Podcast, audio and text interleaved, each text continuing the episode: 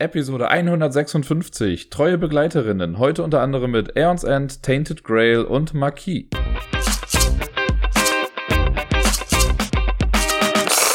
Frohes neues Jahr, ihr Lieben, und herzlich willkommen zur ersten Folge vom Ablagestapel im neuen Jahr. Ich hoffe, ihr seid gut reingekommen, reingerutscht, wie auch immer, mit genug Essen und Spaß und Spiel und was weiß ich nicht allem.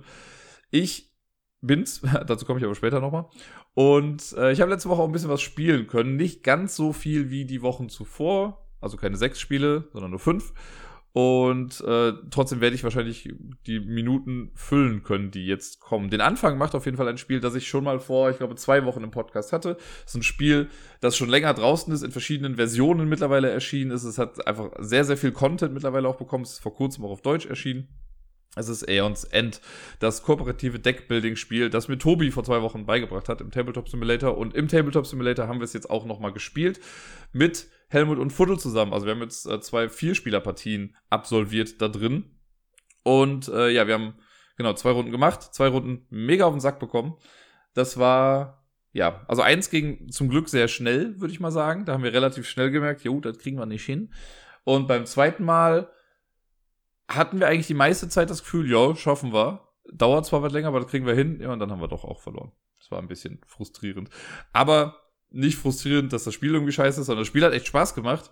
Aber es war halt echt knackig. Und das mag ich ja, ne? In dem äh, Spiel mit Tobi, was ich gespielt habe, haben wir es ja geschafft. Äh, auf Biegen und Brechen irgendwie so kurz vor knapp.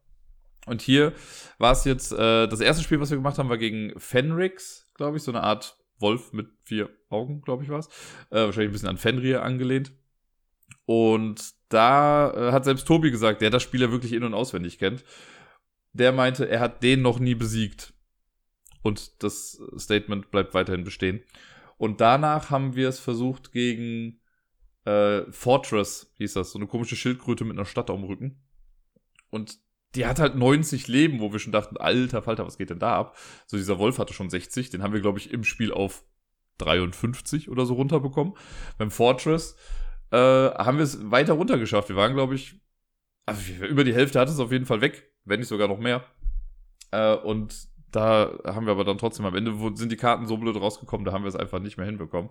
Aber es macht echt Spaß. Wir haben jetzt dann auch in den zwei Spielen jeweils dann immer verschiedene Helden genommen.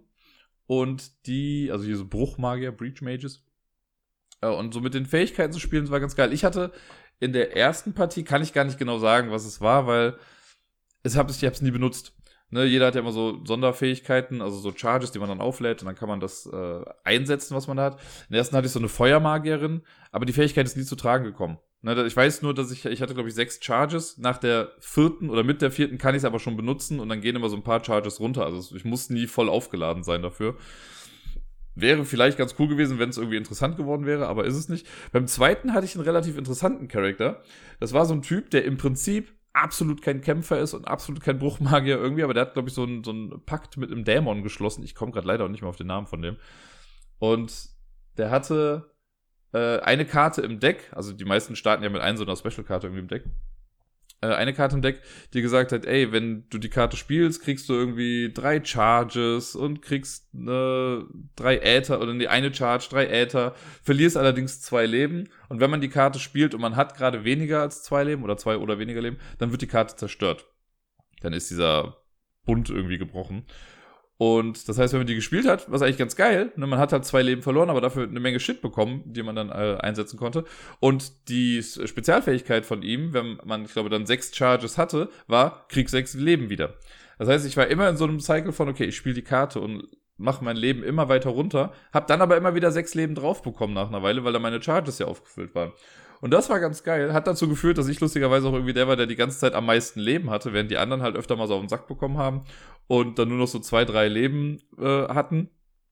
War ich dann aber so mit neun, neun Leben äh, am Start. Und das war ganz cool, weil dann gibt's ja oft Fähigkeiten von Gegnern, die gesagt haben, ja, äh, ein Spieler von euch bekommt jetzt zwei Schaden. So, dann konnte ich immer sagen, ja gut, ich nehme das, ich kriege ja gleich sowieso wieder sechs drauf. Das war ganz cool. Das hat echt Spaß gemacht damit. Das war so eine schöne, so ein schöner Energiehaushalt, den ich da führen musste. Hat halt im Endeffekt nichts gebracht, weil wir trotzdem verloren haben. Aber ich, ja, mit jedem weiteren Spiel kann ich quasi die Faszination von Aeons End sehr verstehen. Ich bin immer noch so ein bisschen am überlegen, ob ich es wirklich, wirklich brauche. Das Ding ist halt, es gibt halt auch so einen ganz coolen Solo-Modus, ne, der mir schon irgendwie zusagt. Und äh, Tobi hat schon angeboten, weil er hat jetzt mittlerweile auch irgendwie alles auf Deutsch und Englisch und doppelt und dreifach und was weiß ich nicht was. Äh, und er wollte irgendwie eine, ich glaube, englische Core-Box wollte er jetzt dann verkaufen. Und da überlege ich jetzt, ob ich die ihm dann einfach abkaufe. Mal schauen. Oder ich starte direkt mit Legacy. Ich weiß es doch nicht. Aber es ist schon cool. Es macht auf jeden Fall sehr viel, äh, es ergibt sehr viel Sinn, sich damit auseinanderzusetzen, während man das spielt, wie man wirklich die Karten auf den Ablagestapel legt. Weil man da schon echt viel erreichen kann. Ich habe einmal ich nämlich, also was heißt bewusst, aber ich habe einmal die Karten falsch hingelegt. Ich habe mich für die falsche Reihenfolge entschieden. Und das hat dazu geführt, dass ich zwei Runden hintereinander so eine Combo, die ich vorher hatte, nicht mehr machen konnte. Und das hat mich tierisch genervt. Und da musste ich erst das Deck so ein bisschen manipulieren quasi, um da wieder hinzukommen zu dem Moment. Das geht dann auch nach einer Weile. Aber es ist schon sehr cool. Und ich muss sagen, es ist sehr entspannt, nicht immer mischen zu müssen. Ich meine, klar, jetzt spielen wir es im Tabletop Simulator und wir hatten jetzt so ein Mega-Modul, wo man eh nur auf ein paar Knöpfe drückt und dann werden die Karten gezogen. Aber das habe ich ja schon auch gemerkt bei, also ganz anderes Spiel, aber sowas wie Sebastian Fitzeks Safe House oder auch das äh, Killer Cruise, das wir eventuell später heute nochmal hören werden. Ähm, da ist es ja so, da wird ja gesagt, ne, wenn Karten auf den Ablagestapel gelegt werden, schön und gut. Und dann wird das Deck irgendwann, wenn das leer ist und Karten gezogen werden müssen, wird es nicht neu gemischt, sondern es wird einfach umgedreht. Also man nimmt den Ablagestapel und dreht den rum. Da wird nicht gemischt, es kommt halt in der gleichen Reihenfolge dann wieder raus. Aber so what? Das ist ja so cool, weil bei Dominion ist man ja die ersten Züge eh immer nur am Mischen und so bei den ganzen Deckbildern, auch bei Legendary und so. Und hier nicht. Das ist sehr schön gestreamt. Ich will das jetzt gar nicht in jedem Deckbilder haben, weil dieses Random-Ding ist auch schon ganz cool irgendwie. Aber es ist mal erfrischend, würde ich sagen, in so einem Deckbilder, dass man eben nicht mischen muss. Das finde ich äh, relativ cool. Ja, ansonsten kann ich nur sagen, Eons End, holt's euch. Ich würde ja nach wie vor die äh, englische Version wirklich auch bevorzugen, einfach weil mir die deutsche Übersetzung nicht so gefällt, weil die das sehr, habe ich ja schon mal gesagt, ne, dann immer mit so Fragen gemacht haben. Möchtest du dies haben? Dann gib das ab. Dies und jenes, dann das. Das finde ich irgendwie so, ich weiß nicht. Ich möchte nicht von Karten angesprochen werden, so blöd das jetzt klingt. Aber das ist auch eine reine Geschmackssache. Es gibt auch Leute, die mögen das total und das ist auch in Ordnung und viele können darüber auch wahrscheinlich hinwegsehen. Aber mir hat das, was ich von den englischen Karten gesehen habe, einfach besser gefallen als die deutsche Version. Und da die Sprache für mich jetzt nicht so eine große Rolle spielt, kann ich auch locker auf die englische Version switchen. Weiter geht's mit dem für mich Highlight der letzten Woche und es wird wahrscheinlich auch die nächsten Wochen noch ein Highlight werden. Und zwar Tainted Grail. Ein Spiel, auf das ich sehr lange gewartet habe. Ich habe es äh, bei Kickstarter gebackt vor, was weiß ich, anderthalb Jahren oder sowas. Keine Ahnung, es kommt mir auf jeden Fall noch länger vor eigentlich. Und äh, ich bin da eingestiegen, ich habe ja von Awaken Realms ist das. Und ich habe von denen This War of Mine schon gehabt und Lords of Hellas, die ich ja beide sehr cool fand. Äh, This War of Mine sogar noch mal ein bisschen besser als Lords of Hellas im Endeffekt. Lords of Hellas habe ich jetzt auch an Matthias verkauft. Es ist zwar weg, aber ich komme quasi immer noch dran. Das ist sehr gut. Äh, und dann habe ich Tainted Grail gesehen und wusste, okay, die können schon ganz coole Spiele machen. Und bei Nemesis bin ich ja gar nicht mit eingestiegen, weil ich irgendwie auch dachte, okay, den ganzen Miniaturwahnsinn muss ich eigentlich gar nicht mitmachen. Und Alien ist jetzt auch nie so das Franchise gewesen, sodass ich so den Zugang hatte.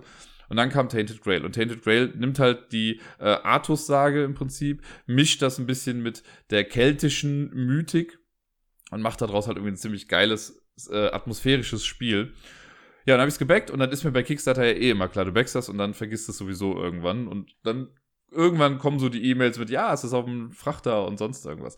Bei Tainted Grail war das ein komischer Prozess, weil Awaken Realms hat sich mal dazu entschlossen, die bieten immer zwei Arten von Shipments an, also von äh, Versandoptionen. Du kannst entweder sagen, du machst ein One-Wave-Shipping, das heißt, du bekommst alles auf einmal, äh, oder du machst so ein äh, Two-Wave-Shipping, was dann bedeutet, okay, du kriegst das, sobald das Core-Game, das Basisspiel fertig ist, kriegst du das zugeschickt. Und alles andere, was noch mit produziert wird, kriegst du dann später nochmal geschickt, muss aber dann noch zweimal Porto bezahlen. Das habe ich bei Lords of Hellas gemacht. Da war es halt so, dass ich wirklich erst das Basisspiel hatte, weil ich dachte mir so, gar, dann kann ich das ja schon mal spielen. Und dann kam irgendwann die Erweiterung an. Mit der Erweiterung habe ich noch nicht einmal gespielt, weil irgendwie war das dann schon wieder für mich durch, die ganze Sache. Und es hat mich dann auch so ein bisschen genervt, dass man dann so warten musste. Deswegen habe ich bei Tainted Grail gesagt, ich will alles einmal haben. Wenn alles fertig ist, sollen sie es mir einmal zuschicken und gut ist. Hat jetzt aber dazu geführt, dass gefühlt vor, weiß ich nicht, einem halben Jahr, wenn nicht sogar noch länger, schon äh, die ersten Leute gesagt haben, ey, unser Tainted Grail ist da, wir können es endlich spielen, also halt die Basisbox. Dann haben die das gespielt auf Englisch. Und dann hat Pegasus ja schon Anfang letzten Jahres auch gesagt, ey, wir werden Tainted Grail lokalisieren. Das heißt, vor drei, vier Monaten oder so fing es dann an, dass Leute auf Deutsch dann schon Tainted Grail spielen konnten. Und ich dachte so, was? Ich hab, ich aber, ich hab doch dafür gesorgt, dass das mit und warum hab ich es denn jetzt noch nicht? Naja, jetzt kam es dann an äh, ich habe irgendwie zwischen den Jahren war das dann genau, da habe ich, ich glaube, nach Weihnachten habe ich dann eine E-Mail bekommen mit, ja, äh, morgen kommt ein Paket an. Und ich wusste erst nicht genau, was es ist. weil da stand halt dann nur, ja, das kommt aus der Ecke. Und dann heißt so, hm, okay, gucken wir mal. Hab nochmal so bei mir durchguckt bei Kickstarter, was noch alles offen ist. Das sind noch ein paar Sachen. Äh, und dachte mir so, okay, Tainted Grail ist das Logischste. Das sollte das jetzt sein, irgendwie, weil die auch in dem letzten Update gesagt haben, so, ey, die Spiele kommen jetzt zu euch raus, ne, und äh, Europa ist gerade dabei, komplett ausgeliefert zu werden. Deswegen sollte es das sein. Und dann war es auch so. Einen Tag später kam dann ein riesiges Paket an. Ist wirklich sehr groß. Ich benutze es mittlerweile als Spieleschachtel für den Miepel. So groß ist das. Also ich kann sie da reinsetzen und wie so eine kleine Rakete ist ja auch egal. Macht auf jeden Fall Spaß. Große Box kam an. Äh, und ja, dann habe ich das mal ausgepackt. Und da drin hatte ich dann drei große Schachteln, also jetzt große Schachteln, aber drei Schachteln. Äh, zum einen die Basisbox, wo halt einfach das Core-Game drin ist, plus ein Stretch Goal, würde ich mal sagen. Äh, dann habe ich die Stretch Goal Kampagnen mit drin. Also es gibt noch zwei zusätzliche Kampagnen, die aus Tainted Grail quasi ein Spiel machen, das über ein gesamtes Millennium geht. Also ich spiele jetzt gerade was und dann gibt es irgendwie, ich weiß nicht mehr genau, wie jetzt die Aufteilung war, aber eine Kampagne spielt dann, glaube ich, 600 Jahre vor den Events in der äh, Spielkampagne und eine andere Kampagne spielt 400 Jahre nach den Events in der Base-Kampagne. Das heißt, ne, man fängt vor 600 an, spielt dann das eine und macht nach 400 weiter, also man 1000 Jahre überbrückt. Scheint gerade so ein Ding zu sein, das macht ja hier Chronicles of Crime, hat das ja mit dieser History Edition jetzt quasi auch gemacht. Die fangen, ich weiß nicht mehr genau, wie die Jahreszahlen da sind, aber das ist auch irgendwas im Jahre 1600 und im Jahr 2600 oder irgendwie so. Naja, äh, das heißt, ich habe diese extra Kampagnen jetzt da, die ich sehr wahrscheinlich ja dann erst spielen werde, wenn ich mit der Hauptkampagne durch bin. Und nochmal eine Box voller Miniaturen. Hallo, der Typ, der eben noch gesagt hat, er will nicht so viele Miniaturen haben. Äh, genau, da war jetzt ist noch die Box of Monsters oder so heißt das. Im Spiel kommt man immer mal wieder an so komische Monster dran, die sonst durch Karten repräsentiert werden. Ja, mein Gott, das war halt ein Stretch Goal, das jetzt umsonst mit dabei war. Was soll ich sagen? Ne? Habe ich jetzt halt mitgenommen. Und zudem, und das ist ganz geil, ich werde auch irgendwann mal über das Spiel sprechen, keine Sorge. Aber es war noch ein, so ein kleiner, ja, so eine kleine Pappschachtel mit dabei, mit äh, dem Surprise Stretch Goal oder mit dem Extra, ist kein Stretch Goal. Weil Awaken Realms hat es sich zur Aufgabe gemacht, das war schon bei, ich möchte sagen, This War of Mine so, ja. Ähm, dass die immer noch ein kleines Goodie mit in die Box packen, das nicht vorher angekündigt wurde, und entweder so ein Teaser ist für das nächste Spiel, was von denen kommt, oder generell was, was bei dem anderen Spiel noch mithilft, oder irgendwie sowas. Also irgendeine Kleinigkeit ist noch mit drin, mit dem, von dem man nichts wusste. Und das finde ich immer sehr cool eigentlich, weil die nehmen ja wirklich oft dann mehr Geld ein, als sie eigentlich brauchen. Und dann sagen sie halt, okay, hier kriegt ihr noch ein bisschen was extra. In dem Fall, wenn jetzt jemand übrigens das noch nicht hat und sich nicht spoilern lassen möchte, was in der Surprise Box drin ist, sollte er jetzt vielleicht für zwei, drei Minuten mal kurz nicht reinhören. Äh, aber was hier in dieser Box drin ist, zum einen, was für Tainted Grail ganz geil ist, so ein kleines äh, Journal, also so eine Art Reisetagebuch, könnte man sagen, dass die äh, großen Champions aus dem Spiel quasi geführt haben, wo man so verschiedene Skizzen irgendwie noch sieht und kleine Beschreibungen dazu, die jeweils von verschiedenen Leuten geschrieben wurden und dadurch auch verschiedene Blickwinkel darauf äh, geben. Was ganz nett ist. Und äh, was war da noch mit drin? Ja, einfach nur ein Brief, wo nochmal drin stand, von wegen so, ey, ihr seid die Besten, macht weiter so. Und ein Artbook. Das neue Spiel von denen, äh, ISS Vanguard heißt das ja, glaube ich so ein äh, Science-Fiction-kooperatives Spiel, auch für ein bis vier Spieler. Und das äh, Artbook haben sie schon mal mit da reingepackt. Und ich habe erst den Kickstarter so grob nur gesehen, dachte so, ah nee, muss ich eigentlich nicht mitmachen. Jetzt habe ich aber das Artbook gesehen und das ist, sieht schon ziemlich cool aus. das heißt, die machen es schon genau richtig. Naja. Ähm, Tainted Grail. Kommen wir doch mal zum Spiel an sich. Ich habe, wie gesagt, schon ein bisschen was im Vorfeld drüber gelesen, aber wollte mich auch nicht zu sehr spoilen lassen. Das Ding ist ja, wenn man ein Spiel gerade sowas irgendwie erst später spielt als die breite Masse, würde ich jetzt mal behaupten, dann kommt es ja oft schon vor, dass man viele negative Berichterstattungen hat oder generell viel Berichterstattung. Und wenn man dann aber von einem Spiel viel Negatives hört, das man selber noch gar nicht gespielt hat, man weiß aber, es kommt irgendwann an, dann macht das ja so ein bisschen was mit einem. Ne? Das ist genauso wie wenn du irgendwie wenn du weißt, es kommt ein Film irgendwie dann und dann raus und du kannst den aber noch nicht gerade gucken und alle Welt sagt dir, boah, das ist so ein Scheißfilm und achte mal darauf und das macht so keinen Spaß und bla bla bla, dann gehst du ja schon in den Film rein, meistens, und hast das immer so im Hinterkopf. Selbst wenn dir der Film dann Spaß macht, achtest du ja irgendwie doch auf andere Sachen, die du im Vorfeld schon mitbekommen hast. Und das kann dir das Erlebnis natürlich so ein bisschen madig machen. Und so ähnlich war es bei Tainted Grail. Bei Tainted Grail habe ich bei ganz vielen gehört, war so der Eindruck am Anfang war so, boah, geiles Spiel, das macht unfassbar viel Spaß, aber nach einer Weile macht es eben keinen Spaß mehr. Weil dies und jenes und bla und ne, man macht irgendwie immer das Gleiche und jada, jada, jada. Auch beim Boardgame Geek Forum, da hatte ich irgendwann was nachgeguckt, da habe ich auch schon nur die Überschriften gesehen von Foreneinträgen und das ging auch so in die Richtung. Ja, und jetzt kam Tainted Grail bei mir an. Und ich dachte so, hm, okay, entweder wird's jetzt wirklich so blöd, wie die alle gesagt haben, oder ich habe halt Time of My Life, oder es ist halt einfach nur ein okayes Spiel. Ich habe jetzt wirklich länger überlegt, schon äh, während ich das gemacht habe, wie gehe ich das Ganze an, weil ich kann schon mal das spoilen vorweg sagen, ich bin voller Euphorie für dieses Spiel. Ich liebe das gerade total. Es ist hinter mir aufgebaut auf dem Tisch. Es kostet mich viel Kraft, mich gerade nicht rumzudrehen und da nicht weiterzuspielen. Ähm, aber es gibt auch eine ganze Menge Sachen, die ich blöd fand daran. Die noch nicht mal großartig was mit dem zu tun haben, was im Vorfeld von anderen gesagt wurde, sondern Sachen, die ich jetzt einfach dabei entdeckt habe. Und ich glaube, ich mache so, ich fange erstmal mit den negativen Sachen an und ende dann auf einer positiven Note. Sollte man immer so machen. Auch in übrigens, Fun Fact, so wenn ihr Gespräche führt oder sowas, macht immer das Negative, weil ein Gespräch auf was Gutem zu beenden ist immer besser als auf was Negativem. Aber ist ja auch egal. So, äh, Tainted Grail. Ich habe mich hingesetzt, habe alles ausgepackt. Was, jetzt muss ich mit was Gutem erstmal anfangen, weil äh, Tainted Grail ist eigentlich ein Spiel, was schon ja, fast sehr kleinteilig ist. Viele Sachen, die ineinander greifen und so. Äh, und um den Spielstart zu erleichtern, haben die so quasi ein Tutorial gemacht. Das heißt, man macht die Box auf und dann steht da so ein, ist da so ein Blatt drin, wo drauf steht Start here. Und das ist einfach so ein, also so quadratisch, wie so eine quadratische Anleitung in so einer Carcassonne, äh, in einer Katan-Box oder sowas jetzt, ne?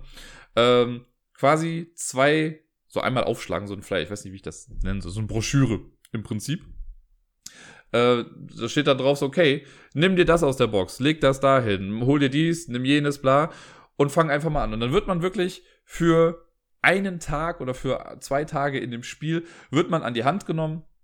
Es wird einem erklärt, wie der Kampf grob funktioniert, wie Diplomacy funktioniert, da komme ich gleich auch nochmal drauf, äh, zu sprechen, wie die Bewegung funktioniert, wie irgendwas mit Ressourcen funktioniert. Also Sachen wird einem Schritt für Schritt erklärt. Ne? Und wirklich auch so, okay, äh, beweg deine Figur jetzt auf dieses Feld, dort entdeckst du dies und jenes, mach jetzt das, spiel die Karte, bla bla bla. Also wirklich sehr kleinteilig gemacht. Aber das ist voll gut, weil man dann innerhalb von, also es dauert bei mir hat es jetzt wirklich, weil ich wirklich aufmerksam alles gelesen habe und ein paar Sachen auch nochmal ausprobiert habe, das wird auch da erklärt, da wird dann gesagt, okay, mach den Kampf doch jetzt einfach nochmal und versuch's mal selber äh, und guck mal, ob du es hinbekommst. Das habe ich gemacht. So, und insgesamt war ich, glaube ich, mit dem ganzen Aufbau, Durchlesen und sonst war ich, glaube ich, eine Stunde in etwa beschäftigt. Das klingt jetzt sehr viel, aber ich habe mir wirklich Zeit genommen, weil ich das auf mich wirken lassen wollte und da reinkommen wollte in die ganze Sache. Circa eine Stunde. Danach hatte ich aber eigentlich schon einen ziemlich guten Eindruck von dem, was dann so passiert. So, und dann, nachdem dieses Tutorial dann zu Ende war, habe ich äh, angefangen, mir alles andere mal anzugucken. Da muss natürlich Karten auspacken und sonst was. Ne? Das ist auch, auch, für dieses Tutorial übrigens, haben die extra ein Kartenpack gemacht. Da steht halt auch so, äh, hier Start and Play. Man braucht nur dieses Kartenpack eigentlich für den Beginn und die Orte. Äh, und dann kann man loslegen. Und die Karten muss man dann später noch quasi in den Rest dann einsortieren, in die normalen Karten. Aber das ist alles, was man dafür braucht. Also sehr gut gemacht. Dieses Tutorial-Konzept finde ich sehr klasse. So, dann habe ich die Karten ausgepackt, habe die sortiert, irgendwie reingepackt. Da hätte ich mir gewünscht, das ist aber auch wirklich nur ein Wunsch, ähm, dass ich mag es immer, wenn wenn es schon Inlay gibt, was an sich gut durchdacht ist, dass man den Leuten aber auch sagt, wo was hin soll. Ne, das fehlt hier so ein bisschen. Das ist auf lange Sicht dann gesehen dann irgendwie klar, was man wo einsortieren soll, aber nicht hundertprozentig. Das heißt, es sind ein paar Sachen, die könnte man noch irgendwie anders machen. Ich habe mich jetzt für eine, eine Sache entschieden, wie ich es mache, und das klappt ganz gut. Äh, Miniaturen ist eh klar, wo die da reinkommen, ne? Die haben so ihre festen Slots. Das macht Awaken Realms immer klasse. Und ja, irgendwann hatte ich dann alles sortiert, habe mir so einen Plan gemacht, wo was ist. Und habe mich dann auch relativ schnell eigentlich dran gesetzt und habe das erste Kapitel gespielt. Jetzt kann ich schon grob dazu sagen, Tainted Grail ist ein Spiel mit fünf, also die Hauptkampagne Fall of Avalon hat 15 Kapitel. Ne, wenn man die durch hat, dann hat man die Story durch. Kann man nochmal von vorne spielen mit anderen Charakteren oder so. Aber hat 15 Kapitel.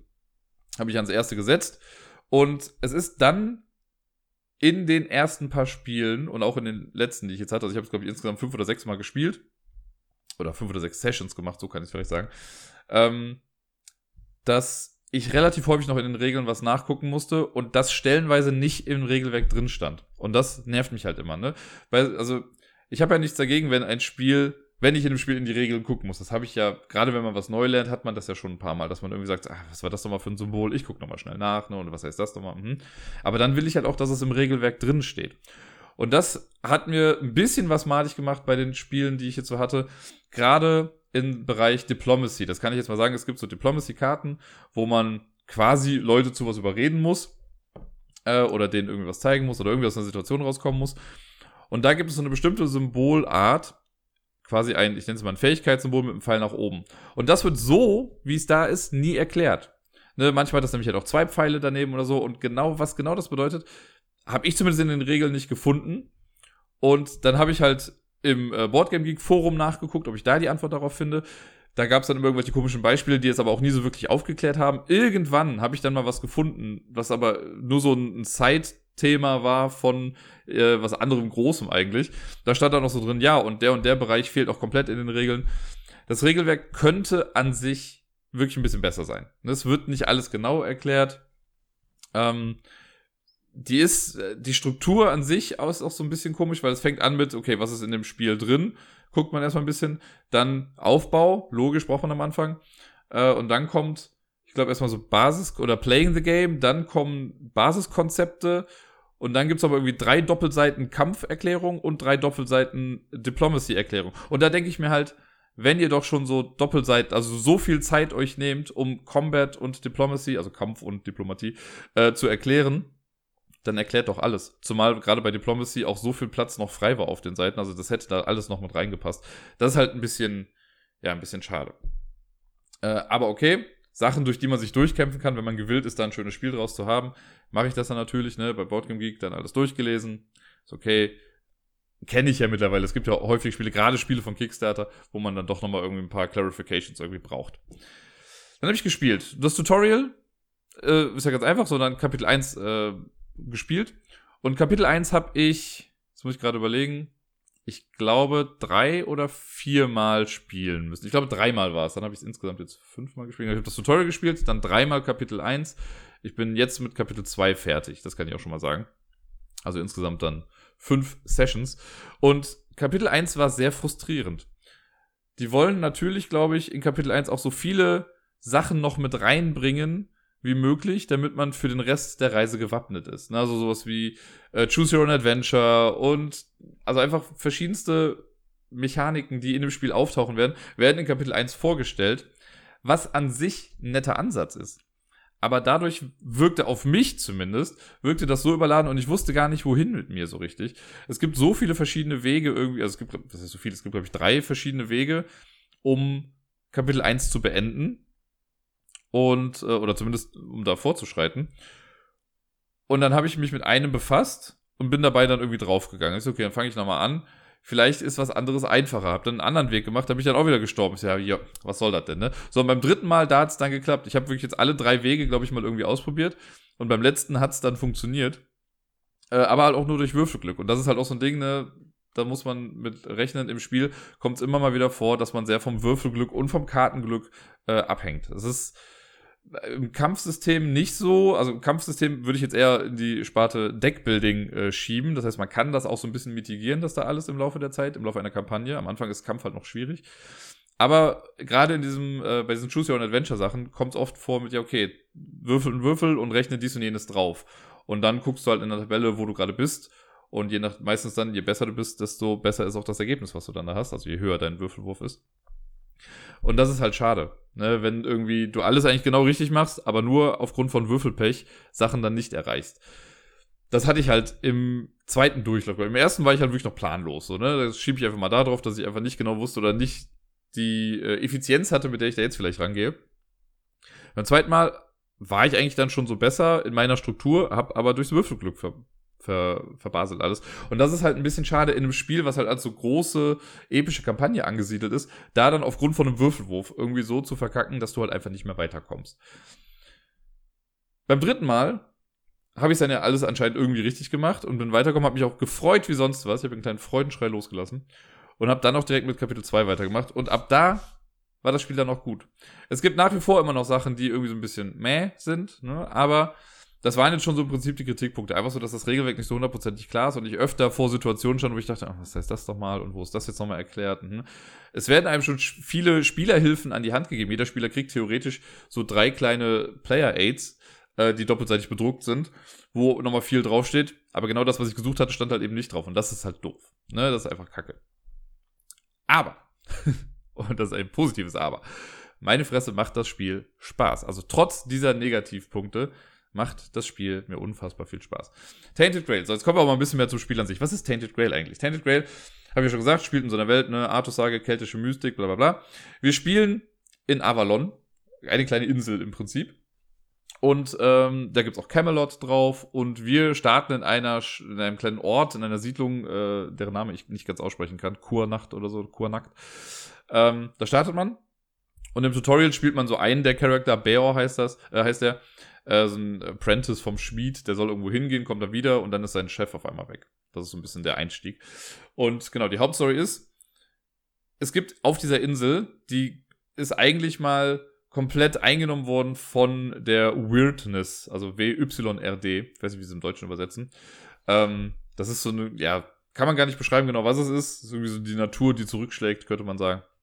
Auf jeden Fall, die hatte das eingenommen. Irgendwann ist aber König Artus quasi da gestrandet und hat angefangen, diese Insel für die Menschen aufzuarbeiten. Und so nach und nach kam halt die Menschen dann dahin und wir leben jetzt halt da. Aber äh, in dieser Welt muss quasi immer so ein Licht brennen. Und es gibt so riesige Statuen, die quasi auch doppelt so groß sind wie die Spielerstatuen. Menhirs, Menhir, Menhir, ich weiß nicht genau, wie man die Sachen ausspricht, äh, heißen die. Das sind eigentlich in der normalen Welt, in unserer Welt sind das einfach so, so eine Art Monolithen, sag ich mal, so große Steine, die irgendwie stehen. Hier sind das halt diese große Statuen, die sehr Grim Reaper-mäßig aussehen und so eine Art Laterne halten. Äh, und in die kommt unten rein immer so eine, so eine Scheibe mit einer, äh, mit so Werten drauf, ein Dial. Ich komme auch nicht auf eine Drehscheibe im Prinzip. Äh, und die haben quasi ein Licht und die strahlen dieses Licht aus. Und solange dieses Licht leuchtet, ist alles tutti. Dann ist alles super, weil dieses Licht hält halt diese Weirdness fern. Jetzt ist folgendes Problem. Diese Dinger gehen langsam nach und nach aus. Irgendwas ist passiert und ne, die verlieren so nach und nach ihr Licht. Man kann die zwar immer wieder neu aktivieren, aber wenn du einen aktivierst, kann es halt sein, dass der andere schon wieder ausgeht und so. So ein bisschen wie mit den Teller drehen, ne, wenn du versuchst, drei Teller immer gleichzeitig in der Luft zu halten. Jetzt haben sich die großen Champions von Avalon haben sich zusammengeschlossen und haben gesagt, da müssen wir was gegen tun und sind losgezogen und nicht mehr wiedergekommen. Wir gehörten nämlich leider nicht dazu. Wir spielen einen Charakter, der irgendwie direkt was mit einem dieser Champs zu tun hatte. Aber wir wurden nicht worthy enough äh, betitelt, um da mitzumachen. Das heißt, wir sind keine A-Level Heroes oder sowas, die total geil sind in allem, was sie tun, sondern wir sind quasi ja die B-Ware. Ne? Und jetzt sind halt die Helden losgezogen und ja, man hört leider nichts mehr von denen. Diese Miniere gehen trotzdem immer weiter kaputt. Ein paar Wochen sind ins Feld gezogen. Da haben wir es uns jetzt zur Aufgabe gemacht. Vielleicht sollten wir doch mal nachgucken, was da irgendwie los ist. So, und äh, das machen wir jetzt. In dem Setting spielt man quasi. Das heißt, die Welt ist vorm Abgrund, oder unsere kleine Insel zumindest ist vorm Abgrund. Das Licht geht immer weiter aus. Und wir müssen gucken, äh, dass wir herausfinden, was da eigentlich passiert ist. Was ist, was, was soll das alles, ne? Was soll das? Ja, und so startet man dann storymäßig in die äh, Geschichte von Tainted Grail. Man kann sich dann, also ich spiele das Ganze jetzt ja solo gerade durch, ne? Ich finde das auch ganz cool. Also macht Spaß, solo zu spielen. Man könnte es mit ein bis vier Leuten spielen, dann sucht sich jeder zu Beginn einen Charakter aus. Und äh, ich habe jetzt äh, Ailey, Ailey, ich weiß nicht genau, wie man es ausspricht, A-I-L-E-I, äh, genommen. Die ist halt grün. die hat das grüne Board, deswegen habe ich sie genommen. Das ist so eine Art Heilerin, könnte man sagen. Es gibt vier, das sind also keine richtigen Archetypen am Anfang, aber es gibt so eine Art, ich sag mal, Kämpfer-Barbar. Es gibt einen, äh, der die Heilerin, es gibt einen Druiden, äh, aber so einen aussätzigen Druiden irgendwie. Und es gibt ja eigentlich so eine Art Bauer, der aber früher, glaube ich, auch Soldat war oder sowas. Ja, ich habe jetzt die grüne genommen und ich dachte auch schon am Anfang, na, vielleicht ist es mit der halt auch einfach ein bisschen schwieriger, weil die halt nicht so gut im Kampf ist. Und man muss ja doch hin und wieder mal kämpfen in dem Spiel. Das ganze Spiel erinnert so in den Grundzügen auch so ein bisschen von äh, an, an Seventh Continent. Das heißt, man startet auf einem Feld, man sieht die anliegenden, also orthogonal angrenzenden Orte dann auch schon. Hier gibt es keinen Fog of War wie bei Seventh Continent, aber man hat halt dann so ein Rast, so ein Plus quasi vor sich liegen. Und man äh, kann dann für eine Aktion, kannst dann sagen, gut, ich gehe ein Feld weiter. Man hat so ein Playerboard vor sich, da ist dann immer darauf angegeben, wie viele Aktionen man noch pro Tag hat, wie viel Leben man hat und wie viel Terror man gerade hat, also wie viel Panik man quasi hat. Äh, und es gibt sechs Abilities, also sechs ja, Fähigkeiten, Skills könnte man auch sagen, oder Eigenschaften, äh, die immer in so Paaren angeordnet sind. Also oben links, also oben, das oberste Paar ist quasi links dann Aggression und rechts oben ist Empathy. Das sind immer so zwei Sachen, die so ein bisschen im Widerspruch zueinander stehen. Das heißt, meine hat zum Beispiel jetzt zwei in Empathie, aber nichts in Aggression. Ich bin halt einfach ein total friedfertiges Kind gerade da. Äh, und ja, dann hat man da noch was genau. Man hat die Ressourcen aber noch drauf. Man sammelt so ein paar Sachen im Laufe des Spiels. Essen, Reichtum, also Wealth heißt das hier, äh, Reputation, der Ruf. Dann gibt's äh, Erfahrungspunkte und Magie. Das sind so die Sachen, die man noch sammelt. Dann hat jeder Charakter noch eine eigene Fähigkeit. Meine Heilerin kann sich halt heilen, wenn sie nicht gerade in der Stadt ist. Das kann sie nur machen, wenn sie außerhalb äh, von Siedlungen ist. Ja, und so für einen äh, Aktionspunkt kannst du dich halt ein Feld weit bewegen. Und dann kannst du auf den Karten noch immer Sachen machen. Manche Karten sagen dir zu Beginn, zieh eine Encounter-Karte von dem und dem Stapel und handel das dann ab. Ähm, man kann für einen Aktionspunkt sich dann den Ort angucken, an dem man gerade ist. Das geht immer. Äh, und Ort angucken ist halt eine Exploration. Und das heißt, man nimmt sich das große, große Ringbuch, das Exploration Journal, sucht dann den Ort da drin, die sind dann alle nummeriert.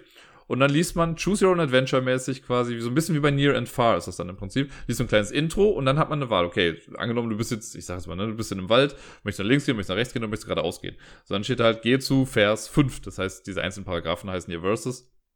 Dann guckst du bei 5 weiter und steht okay, ja, du findest äh, eine Leiche auf dem Boden. Was möchtest du tun? Äh, weitergehen? Nach Hause gehen? Oder Leiche aus, ausrütteln? Äh, aus, wer heißt das? Ausrauben. So, ausrütteln. Wow. Ich bin eben erst aufgestanden. Ähm, Genau, und dann so liest halt dann immer weiter und dann musst du manchmal Proben machen und so. Und hin und wieder kommt man auch an Secrets in diesem Ding. Das ist so, das hätten sie sich meiner Meinung nach auch sparen können. Aber die Idee dahinter ist irgendwie ganz nett. Äh, es ist ja oft so, wenn man diese Choose Your Own Adventure Sachen hat, dass man dann zufällig über irgendwas stolpert oder irgendwas liest, schon was man nicht hätte lesen sollen. Und diese sehr sensiblen Sachen, würde ich mal sagen, oder die wirklich, ja, Secrets sein sollen, haben die verschlüsselt. Denn es gibt ja halt diese Dials, die man auch unten in die Menus reintut. Äh, die haben die Zahlen von 1 bis 8 drauf und auf einer Seite ist so ein Totenkopf drauf. Und in dem Book of, oder in diesem Journal sind dann manchmal drei so Dials äh, abgebildet und der Totenkopf zeigt immer andere, eine andere Richtung. Dann muss man quasi drei dieser Dials nehmen und die da drauflegen mit der richtigen Ausrichtung und dann zeigt unten, wird einem eine dreistellige Zahl angezeigt. Das ist wie, keine Ahnung, 2, 3, 4. Und dann muss man hinten im Buch, im Book of Secrets heißt das dann, da guckt man dann nach der Zahl und das sagt einem dann, äh, was dann passiert. Das heißt, es ist so ein bisschen kodiert. Ich habe das jetzt schon ein paar Mal gemacht und ich kann jetzt anhand, also wenn ich mir nur die Grafik angucke in dem Journal, weiß ich schon anhand der Ausrichtung der Köpfe, welche Zahl gemeint ist. Ne? Weil wenn der Totenkopf dich richtig normal anguckt, also einfach aufrecht steht, ist es eine 1, ist er andersrum, ist es dann eine 5. Also es ist, das kann man relativ schnell raushaben. Das heißt, ich brauche schon gar nicht mehr die Dials, um das zu machen.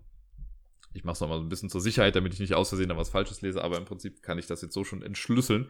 Naja, äh, genau, das hat man dann bei der Exploration und ja, manchmal steht dann einfach bla, nichts passiert, Exploration ends, dann ist das halt vorbei.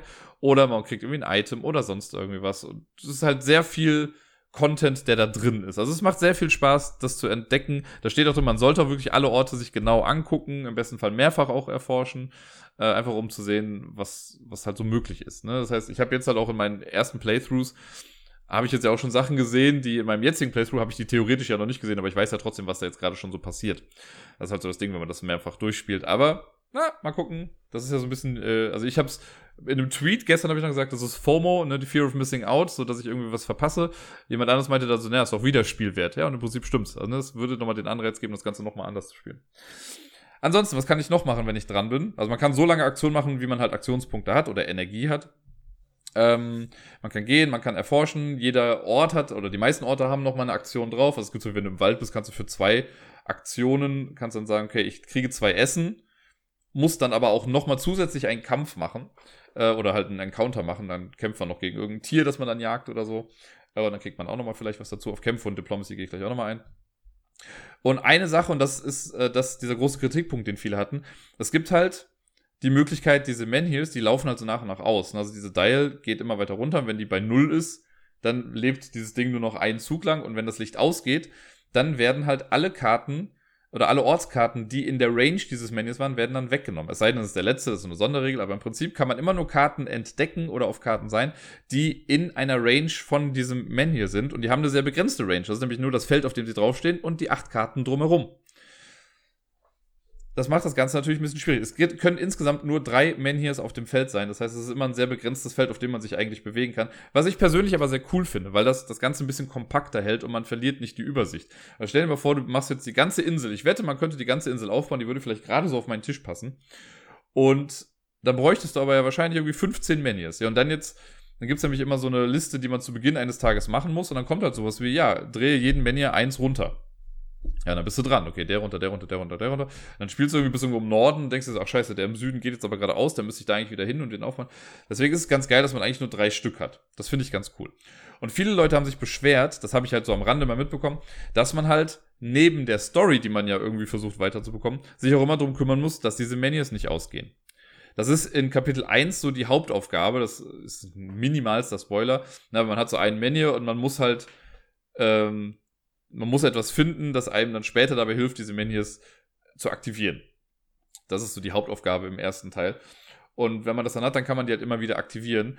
Und ich finde das aber gar nicht so schlimm. Also bisher zumindest, ne? Ich kann jetzt nur sagen, ich habe es jetzt fünfmal gespielt, ich bin noch lange nicht ewig drin in dieser Kampagne. Aber ich, das, bei mir hat sich das einfach sehr organisch irgendwie mit eingeführt, ne? Und ich hatte jetzt nicht so das Problem, dann immer an der richtigen Stelle zu sein. Oder ich habe jetzt auch mal bewusst bei einem gesagt, ja, dann lasse ich den halt ausgehen, ne? Weil da unten muss ich sowieso nicht mehr hin. Oder zumindest jetzt gerade erstmal nicht. Deswegen konzentriere ich mich erstmal hier drauf, dass das gerade irgendwie alles stabil läuft. Fand ich also alles gar nicht so tragisch. Äh, ansonsten gibt's noch äh, ja, charakterspezifische Aktionen. Ich habe ja dieses Heilen, was aber nur äh, außerhalb von Siedlungen geht. Und hin und wieder gibt's immer noch irgendwelche Sonderaktionen. Das steht dann aber meistens auf den Karten irgendwie drauf oder man kriegt's halt ja, vorgesetzt und gesagt, jetzt kannst du das machen. Äh, man kann auch Items und sowas bekommen. Das ist, äh, ja, sehr viele Sachen, die man eigentlich tun kann, aber im Prinzip sehr gestreamlined, finde ich.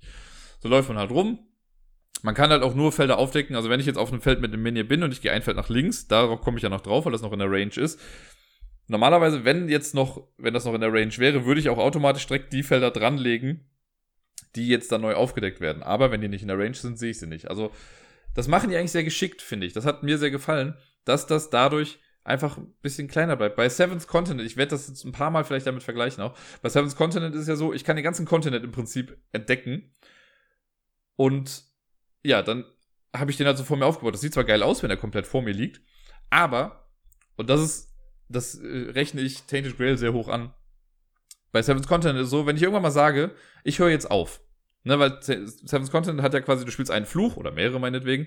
Und es hat aber nicht so einen Punkt in der Mitte, wo man sagt, so jetzt ist mal gerade Pause oder sowas. Ne? Wenn du sagst, du hörst jetzt auf, kannst du das Spiel speichern, dann nimmst du die Karte, auf der du gerade stehst und das war's im Prinzip so, ne? Wenn du dann, dann räumst du alles weg. Wenn du dann nochmal anfängst zu spielen, startest du zwar auf der Karte, auf der du warst, aber alles, was du vorher entdeckt hast, ist weg. Ne, das musst du wieder neu entdecken quasi. Das heißt, es muss wieder durch die ganzen Random Encounter gehen, also Gedöns. Bei Tainted Grail ist das anders. Tainted Grail kann man auch speichern mittendrin. Aber du hast dann trotzdem die ganze Welt noch, auf der du bist. Ne? Man, man hat so ein Safe-Sheet, da schreibt man dann quasi drauf, wo man gerade war, was man äh, bei sich trug und sonst was, was für Ressourcen man hatte. Und dann kann man das alles wegpacken nach so einer Anleitung, die auch da drin ist. Also im Prinzip ist das relativ selbsterklärend, aber äh, so nur zur Sicherheit steht das da nochmal. Und wenn man dann nochmal alles auspackt, setzt man alles wieder genauso hin und macht genau da weiter, wo man aufgehört hat. Und das finde ich halt sehr cool. Das ist eigentlich, das finde ich besser als bei Seventh Continent. Ähm, ich überlege, ob ich noch irgendwas, ja gut, Kampf und so, aber ich mache noch mal kurz was anderes. Was ich anfangs nicht wusste. Ich dachte, dass Tainted Grail ein Spiel ist, dass ich wusste, okay, es hat 15 Kapitel irgendwie diese Kampagne und ich dachte, jedes Kapitel ist so ein in sich geschlossenes Ding. Ne? Also ich spiele Kapitel 1, kann das dann wegpacken, dann fange ich irgendwie mit Kapitel 2 an und so weiter und so fort. Nee, ist es nicht. Im Prinzip könnte man, man könnte, wenn man möchte, könnte man sich hinsetzen und könnte in einem durchspielen.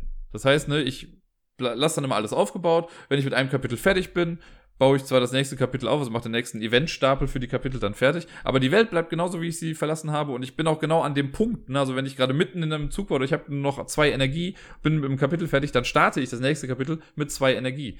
Also ich könnte, müsste gar nicht nach einem Kapitel speichern, sondern könnte sagen, ich mache es wie Seventh Continent und spiele von 1 bis 15 durch. Die geben einem aber hier halt, oder die sagen, okay, nach einem Kapitel ist immer ein guter Zeitpunkt zu speichern. Da steht doch nochmal drauf, now's your chance to save the game. Das ergibt schon Sinn, weil das dann ja halt immer so storymäßige Abschnitte sind, die man so nach und nach durchgeht. Aber trotzdem, ich habe es jetzt halt äh, einmal so gemacht, oder beziehungsweise ich habe gestern Kapitel 2 beendet und dachte mir, ja gut, ich könnte es jetzt speichern und würde alles wegräumen, würde mir alles notieren, wo ich bin. Wenn ich dann Kapitel 3 anfangen möchte, baue ich es halt genauso wieder auf. Ich habe genau die gleichen Items, ich habe genau die gleichen Stats wie jetzt gerade, die ganzen Werte sind genau gleich. Und dann habe ich gedacht, na dann lasse ich es doch einfach stehen. Ne, ich muss es ja gar nicht abbauen. Ich habe jetzt auch den Luxus natürlich, dass ich stehen lassen kann. Aber das finde ich halt ganz geil, dass du halt jederzeit speichern kannst und du hast alles genauso da. Das fand ich sehr geil. Und das Ganze hat bei mir so ein Vibe wie, also ich habe bei Seven's Continent ja schon gesagt, dass das irgendwie so eine Art Diablo für mich war, wegen diesem, diesem Erkundungsfaktor. Ey, Tainted Grail hat das Ganze noch und nöcher. Das ist so Diablo-esque für mich. So ein Roguelike, wie man jetzt vielleicht dann sagen wird, habe ich ja gelernt. Ähm, weil du halt ne, du hast deinen Charakter, den du wählst, du gehst durch eine Welt, die du nach und nach ähm, erkundest. Und das Ganze fühlt sich für mich einfach an wie so ein Videospiel, weil ne, du hast die Tutorial-Mission am Anfang, die dir einfach so die Grundlagen beibringt. Dann äh, gehst du so durch, du kannst speichern jederzeit. Gut, es gibt Spiele, bei denen man nicht jederzeit speichern kann, ne? aber hier könntest du jetzt jederzeit speichern. Äh, die Welt ist einfach so thematisch cool oder immersiv. Gab es letztens eine kleine Diskussion auf Twitter. Immersiv könnte man auch dazu sagen. Ähm, und ja, das fühlt sich einfach sau gut an, das Ganze. Ich habe, glaube ich, sehr oft gesagt, dass ich das Spiel sehr cool finde. Ne? Eine Sache noch so zum Kampfsystem, weil das ist ja schon für viele vielleicht auch wichtig. Ne? Das ist kein würfelbasiertes Kampfsystem, sondern ein kartenbasiertes System. Es hat absolut nichts mit Würfeln zu tun, beziehungsweise nicht mit einem W6 oder so, sondern es gibt so kleine Cubes, die man halt zur Markierung benutzt. Äh, Kampfsystem und Diplom äh, Diplomatie läuft in etwa gleich ab. Man zieht meistens eine Karte, gegen die man dann antreten muss. Wenn es jetzt ein Kampf ist, ich sage jetzt mal, es gibt in der Tutorial Kämpfe gegen eine Ratte. Das ist so der erste Encounter, den man da irgendwie macht. Und man hat ein Kampfdeck, besteht aus 15 Karten.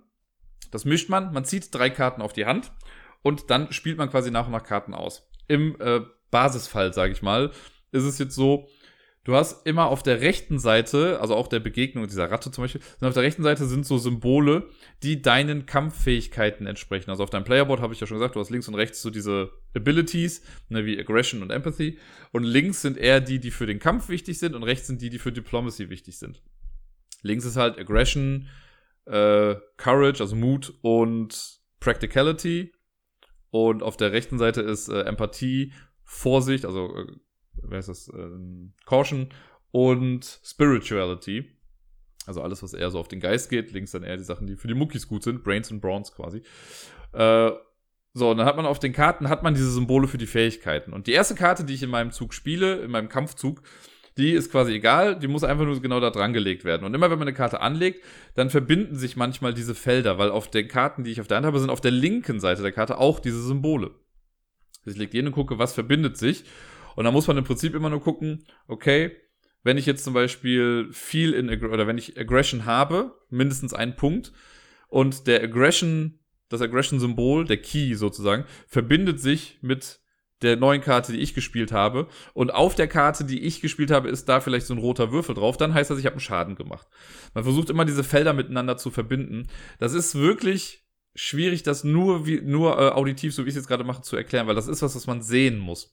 Aber man verbindet im Prinzip immer die Symbole von der Karte, die vorher lag, mit der Karte, die ich jetzt gerade spiele und guckt dann, was ist miteinander verbunden. Hab ich diese Fähigkeit überhaupt? Weil meine hat zum Beispiel kein Aggression. Das heißt, wenn ich da den Aggression Key verbinde, bringt mir das nichts. Aber bei den anderen würde es dann gehen. Unten auf einer Karte ist immer so ein goldener Schlüssel, der verbindet sich quasi immer das heißt, den Effekt kriegt man theoretisch immer, es sei denn, davor ist ein rotes X. Und es gibt noch so ein Magic Key. Das ist so ein blaues Ding, ist auch nicht auf allen drauf. Aber Magie, wenn sich das miteinander verbindet, dafür müsste man dann einen Magiepunkt ausgeben, damit das dann in Kraft tritt. Magie ist halt so eine Ressource, die man ja sammelt im Laufe der Zeit, äh, die man quasi bekommt durch bestimmte spirituelle Sachen. Und dann kann man das ausgeben dann dafür, um das zu machen. So, und dann, die erste Karte kann ich immer spielen. Ich kann theoretisch auch weitere Karten spielen. Dafür muss ich aber dann immer einen, einen Key, quasi ein Symbol so verbinden, dass ich ein Bonussymbol habe. Da gibt es so ein Blitzsymbol, sag ich mal, und das muss dann irgendwie verbunden sein, damit ich die Karte überhaupt spielen darf, um die Effekte der Karte zu machen. Und so sammelt man immer rote Würfel. Rote Würfel sagen quasi, okay, so viel Schaden hast du schon gemacht. Und jede Karte hat oben neben dem Namen so eine Zahl stehen. Das ist so im Prinzip die Schwierigkeit. Und so viele Würfel muss man erreichen, um die Karte dann zu schlagen. Wenn ich sage, ich habe keine Karten mehr oder ich kann nicht mehr weiterspielen oder ich möchte nicht weiterspielen, dann ist der Gegner einmal dran. Dann gucken, zum einen guckt man dann erstmal, okay, habe ich sie vielleicht gerade geschafft. Ansonsten ist der Gegner dann gerade dran. Wenn der Gegner dran ist, dann guckt man in so einer kleinen Tabelle einfach nach, äh, was der gerade macht. Und zwar richtet sich das immer nach der Anzahl des Schadens, den man schon gemacht hat. Das heißt, das sind sowas wie 0 bis 1, 2 bis 3 und 4 plus oder so. Ähm, und dann guckt man nach, okay, ich habe schon zwei Schaden gemacht, bei zwei passiert das. Und dann kann es sein, dass der einschlägt, also dass man dann Schaden bekommt. Oder man verliert wieder Würfel und der heilt sich quasi wieder so ein bisschen. Da gibt es verschiedenste Kombinationsmöglichkeiten. Wenn der dann seinen Zug gemacht hat und man noch im Kampf ist, dann ist man wieder dran, man zieht eine Karte. Also sollte man mehr als äh, drei Karten haben, muss man runter des Karten auf drei. Dann zieht man aber wieder eine Karte und entweder ist dann der nächste Spieler irgendwie dran oder man selbst ist halt wieder dran. Und dann fängt man wieder an, dann spielt man wieder Karten. Und das macht man so lange, bis entweder der Gegner besiegt ist oder man selber sagt, na, ich hau vielleicht ab. Man kann nämlich jederzeit im Kampf sagen, ich haue ab. Da muss man eine Aktion bezahlen, dann macht der Gegner nochmal eine ähm, ja, Attack of Opportunity und Das kann manchmal auch nur sein, dass er nochmal eine Karte zerstört oder so, was dann egal ist. Oder aber er macht nochmal Schaden. Aber dann entkommt man der Sache. Sollte man aber gewinnen, kriegt man meistens Loot, was bei den Tieren und so dann äh, meistens halt Essen ist, was man dann bekommt. Wenn man gegen, äh, keine Ahnung, gegen Menschen kämpft, kriegt man oft dann irgendwie auch noch ein Item oder sowas oder man klaut denen Geld oder sonst irgendwie was. Äh, aber das ist ein sehr cooles System. Man hat zu Beginn halt 15 Karten drin und man kann am Ende seines Zuges, im Prinzip am Ende eines Tages, kann man Erfahrungspunkte auch in neue Karten äh, austauschen. Man hat nämlich ein Advancement-Deck, ein Combat Advancement und ein Diplomacy Advancement-Deck. Und äh, ja, wenn der Tag vorbei ist, dann kann ich sagen, für zwei Erfahrungspunkte, die gebe ich ab, dann nehme ich mir mein Combat Advancement Deck, mische das nochmal irgendwie, ziehe davon drei Karten und suche mir eine Karte davon aus, die ich jetzt in mein Deck dann reinpacke. Ist dann meine Wahl, ob ich dann die Karte einfach nur zusätzlich reinlege. Ich darf aber auch eine Karte wieder rausnehmen. Also ich kann das Deck modifizieren. Es sollten immer mindestens 15 Karten sein. Aber ich kann wahrscheinlich auch mehr Karten reinmachen. Und so kommt man halt im Laufe der Zeit, das ist wirklich ein langsamer Prozess, aber man kommt im Laufe der Zeit halt an ein besseres Combat-Deck. Weil am Anfang sind natürlich auch Sachen drin, die man gar nicht so gut gebrauchen kann.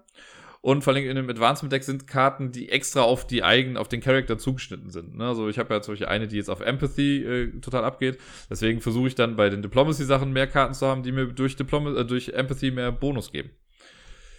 Diplomacy, um das mal abzuhandeln, funktioniert ähnlich. Das heißt, das äh, Prinzip von Kartenspielen, Schlüssel verbinden und so ist das gleiche. Die Karten sind ein bisschen anders aufgebaut und so, aber äh, im Prinzip ist das das gleiche. Nur müssen wir nicht irgendwie Schaden machen, sondern es gibt so eine, ja, so eine, wie nenne ich das? Ähm, so eine Skala links auf der Seite, so eine Art Track. Äh, da ist ein graues Feld, da startet dann ein roter Würfel drauf. Und dann gibt es ein paar Felder nach oben und ein paar Felder nach unten. Meistens mehr Felder nach oben und weniger nach unten. Und wenn ich am Zug bin, spiele ich halt auch meine Karten dann aus nach dem gleichen Prinzip. Ich kann eine Karte gratis spielen und dann muss ich die mit diesen Bonussymbolen verknüpfen und gucke dann, was für Symbole ich dadurch oder welche Schlüssel ich quasi aktiviere dadurch. Hier sammeln wir keine roten Würfel, sondern so ein keltisches Knotensymbol ist das. Und wenn wir das aktivieren, dann guckt man auf der Karte, was dadurch passiert. Meistens geht dann halt dieser rote Würfel ein paar Schritte nach oben in den grünen Bereich. Und wir versuchen den bis auf das oberste Feld zu bekommen, um diesen Encounter dann für uns zu gewinnen. Das kann mal sein, man trifft irgendwie einen, ich habe es jetzt einmal gehabt, da habe ich einen, äh, einen Händler getroffen, der ganz klar Fälschungen dargeboten hat. So, und ich konnte, ich hatte die Wahl dann zwischen zwei Sachen. Ich konnte entweder sagen, gut, äh, entweder versuche ich ja quasi zu beweisen, dass das eine Fälschung ist, damit er mir nichts andreht. Oder aber äh, Trick the Trickster war dieses Ding. Das fand ich ganz geil. Das habe ich dann gemacht, dass man den halt selber irgendwie über den Haufen, also den selber kaputt macht da, in seinem eigenen äh, Geschäft. Und ja, dann geht man halt weiter nach oben, wenn man es geschafft hat, dann kriegt man meistens halt nochmal irgendwelche Rewards. Ne? Bei mir war es dann irgendwie One Rep und ein Item oder sowas, also Reputation. Äh, immer wenn man aufhört, Karten zu spielen, ist dann aber der Gegner dran. Und da richtet sich das nicht nach der Anzahl der Würfel, weil die haben wir ja nicht in dem Fall, sondern da steht einfach so, okay, geh wieder einen Pfeil nach unten oder du kriegst einen Schaden. Das kann auch sein. So, es gibt manchmal, also ist, ich finde es relativ thematisch und sehr cool oder immersiv, dass du, ich habe zum Beispiel eins gehabt, da war so ein Angry Mob, der mich quasi äh, angegriffen hat. Und das war ein zweiteiliges Ding. Das heißt, man muss manchmal auch mehrere Stages durchlaufen in diesen äh, Diplomacy-Sachen. Das heißt, du machst erst Aufgabe 1 und danach Aufgabe 2. Und das eine war zum Beispiel, äh, den Mob beruhigen und da musste ich halt quasi schon auch mit Empathie und all sowas dann kämpfen. Aber immer wenn die dran waren, habe ich Schaden genommen. Was ja quasi so ein bisschen repräsentiert, okay, das ist gerade ein Haufen Leute, die irgendwie auf mich eindreschen. Ich versuche, die davon abzubringen und denen zu sagen, ey, könnt ihr mir doch bitte einfach mal zuhören. Und das war das halt so, ne? Das heißt, du kriegst Schaden und versuchst aber dagegen zu argumentieren, zu kämpfen und sonst irgendwas zu sagen, so jetzt haltet doch mal die Klappe. Und als das geschafft war, dann konnte ich äh, dann haben die aufgehört, mich zu schlagen. Und mit Caution, also mit Vorsicht, nur noch damit konnte ich quasi diesen Affinity-Track, so heißt diese Leiste auf der linken Seite, ähm, konnte ich das nach oben bringen. Aber immer wenn die dran waren, ging es halt wieder ein Feld runter. Ne, das heißt, die haben, wollten nicht so wirklich zuhören und ich mit großer Vorsicht habe ich es aber dann geschafft, die davon zu überzeugen. Und das finde ich, das macht mir so viel Spaß. Also mir macht dieses, äh, das Diplomacy-Ding macht mir mehr Spaß als das Combat-Ding. Das ist auch lustig mit dem Combat auf jeden Fall. Ne? So dieses mit den Kartenspielen, das ist cool. Aber dieses Diplomacy-Ding, ich finde, bisher hatte ich alle, die ich davon gemacht habe, waren sehr cool eingebunden in dieses Setting und es hat einfach Sinn ergeben, was man da gemacht hat, ne, was man so gespielt hat.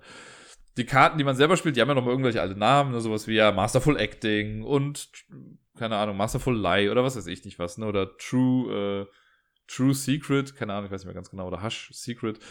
Alles so Sachen, die irgendwie dazu helfen, mir zumindest helfen, mich noch ein bisschen mehr da einzufinden in dieser ganzen Welt. Äh, ja, und das so ein bisschen mit mehr zu erleben. Also mir macht, mit mir macht das wirklich sowas. Das finde ich schöner, als wenn jetzt da einfach irgendwas, äh, wenn die generische Namen irgendwie hätten. So macht das schon Spaß auf jeden Fall. Das war so Diplomacy in Combat sehr grob jetzt runtergerissen. Da ist noch ein bisschen mehr noch mit dabei. Manchmal kommen Würfel auf Karten drauf, die man dann wieder wegnehmen kann für besondere Effekte. Manche Karten haben Delayed-Effekt, also das heißt, die treten erst eine Runde später in Kraft und so weiter und so fort. Aber das ist immer so in Anführungszeichen grob umrissen. Ich weiß, ich rede schon ganz viel über das Spiel, aber naja, das ist so das, was da äh, geschieht. Dann, jetzt muss ich gerade überlegen, habe ich irgendwas vergessen. Naja, ansonsten, ein Tag kann ich vielleicht nochmal schnell beschreiben, was man so macht. Also, ne, der Tag beginnt meistens, indem man die Menhirs um eins runter äh, und dann zieht man eine Eventkarte. So ein Eventstapel wird am Anfang mal vorbereitet bei jedem Kapitel, liest man dann die Karte vor. Es kann sein, dass man da eine Quest bekommt oder es sind Random Events. Das kann dann sowas sein wie, ey, das Wetter ist toll, deine erste Reise kostet dich eins weniger oder das Wetter ist scheiße, Reisen kostet dich mehr oder du wurdest nachts angefallen, zieh so eine Karte und mach das. Ne? Also zieh einen Encounter und kämpf mit dem oder so. Sehr äh, variantenreich, also immer noch viel RNG auch mit drin, also Randomness. Äh, aber finde ich in dem Fall dann okay. Und ja. Habe ich jetzt noch irgendwas vergessen? Ich überlege gerade. Also ich finde das mit diesen Menüs nicht so schlimm so. Ich, ich mag dieses Exploren total gerne. Mir gefällt auch die Idee, dass wir halt nicht diese A-Level-Heroes spielen, sondern halt eher so Typen sind, die am Anfang noch nicht so viel können. Das ist halt, das spiegelt sich in den Decks halt auch so ein bisschen wieder. Ne? Ich habe halt auch viele Karten, wo ich denke, ja, die ist so unnütz, die Karte. Aber klar, ich bin auch keine ausgebildete Kämpferin, ne? Deswegen versuche ich halt dann da durch diese Combat Advancement dann irgendwie mehr zu bekommen. Man kann sich in den einzelnen Skills, also Aggression, Empathy und sonst was, kann man sich auch weiter aufleveln. Das kostet aber arsch viele Erfahrungspunkte im Laufe der Zeit. Äh, und wenn man, man kann so zwei Punkte da drin haben. Wenn ich mir einen dritten Punkt quasi kaufen würde, kriege ich so einen Skill.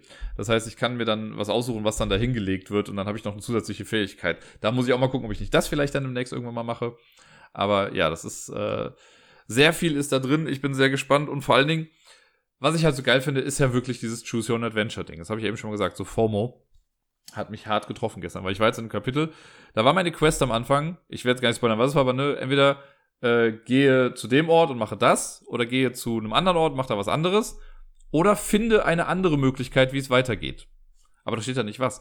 Und das fand ich halt so krass. Und ich habe mich eigentlich, habe ich mich dann auf eine dieser zwei definiteren Optionen festgelegt. Habe aber auf dem Weg dahin dann was anderes gefunden. Und dann stand ich vor einer Wahl und habe das da gemacht. Und dann hieß auf einmal, ja, congratulations, you finished your chapter. Ich so, bitte was? okay, cool. Und jetzt bin ich auf einmal in was verwickelt, von dem ich anfangs gar keine Ahnung hatte. Ich weiß gar nicht, ob ich das will, aber jetzt bin ich da auf einmal drin. Und äh, jetzt ist auf einmal auch das Branching-Deck. Also ich bin jetzt quasi, es gibt Chapter, kann ich mal sagen, es gibt Chapter 3a und Chapter 3b. Ich bin jetzt in Chapter 3b. Das heißt, irgendwann muss ich das nochmal spielen und gucken, was in Chapter 3a verdammt nochmal los ist. Das ist, ah, ein Traum. Ich finde es mega gut. Äh, es ist nach wie vor, habe ich ja gesagt, hinter mir aufgebaut. Ich werde heute auf jeden Fall noch ein bisschen weiterspielen. Mal gucken, wie ich da durchkomme. Äh, das Gute ist halt jetzt so wirklich, dass man so ein Safe-Sheet hat und sollte ich jetzt nochmal sterben oder so, den ganzen Tod habe ich jetzt mal ausgelassen. Da gibt es auch super viele Sonderregeln, was dann noch passiert, wenn man stirbt oder wenn man in Panik verfällt, das geht auch. Das habe ich jetzt alles mal rausgelassen, weil ich rede ja jetzt schon 40 Minuten, wenn nicht sogar noch länger darüber. Ähm, aber mit dem Safe Sheet, sollte ich sterben, kann ich halt am Anfang dieses Kapitels dann auch einfach wieder weitermachen, also mit meinem letzten Speicherstand weitermachen. Und das ist halt sehr geil. Das finde ich sehr cool. Ähm, man kriegt im Laufe des Spiels, das habe ich nicht gesagt, man kriegt auch immer wieder so äh, Status-Dinger. Man hat auf dem Safe-Sheet, ich will immer Safe-Cheat sagen, aber es ist Safe, also Cheat-Sheet oder Safe-Sheet. Äh, da sind hinten drauf so ganz viele verschiedene Aspekte, die man sich so freischalten kann, so kleine Achievements quasi, ne, wie, ach, keine Ahnung, es gibt ein so ein Ding relativ zu Beginn, da gehst du in den Wald quasi und dann heißt es, okay, wenn du den Status noch nicht hast, dann kriegst du jetzt diesen Status und du gehst aber jetzt zu der und der, zu dem und dem Verse. Und wenn du dann nochmal dahin gehst, dann wird halt gesagt, okay, du hast den Status schon, also liest du dir das jetzt nicht nochmal durch, dann hört das jetzt hier einfach auf. Und das kommt halt ganz oft, dann sammelt man ganz viele Fragmente und im Laufe der Zeit spielt das halt auch immer mal eine Rolle. Und das finde ich halt sehr cool. Ähm, ja, ach, es gibt einfach so viel in diesem Spiel. Es gibt vier verschiedene Arten von Encounter, es gibt verschiedene Secret-Karten noch, die man im Laufe der Zeit bekommt, einen riesigen Stapel voller Item-Karten, die man nehmen kann. Ich habe auch schon geile Items gehabt und wieder benutzt und verwendet und weggeschmissen und was weiß ich nicht was. Man kann Companions haben, die einem mit einem rumlaufen.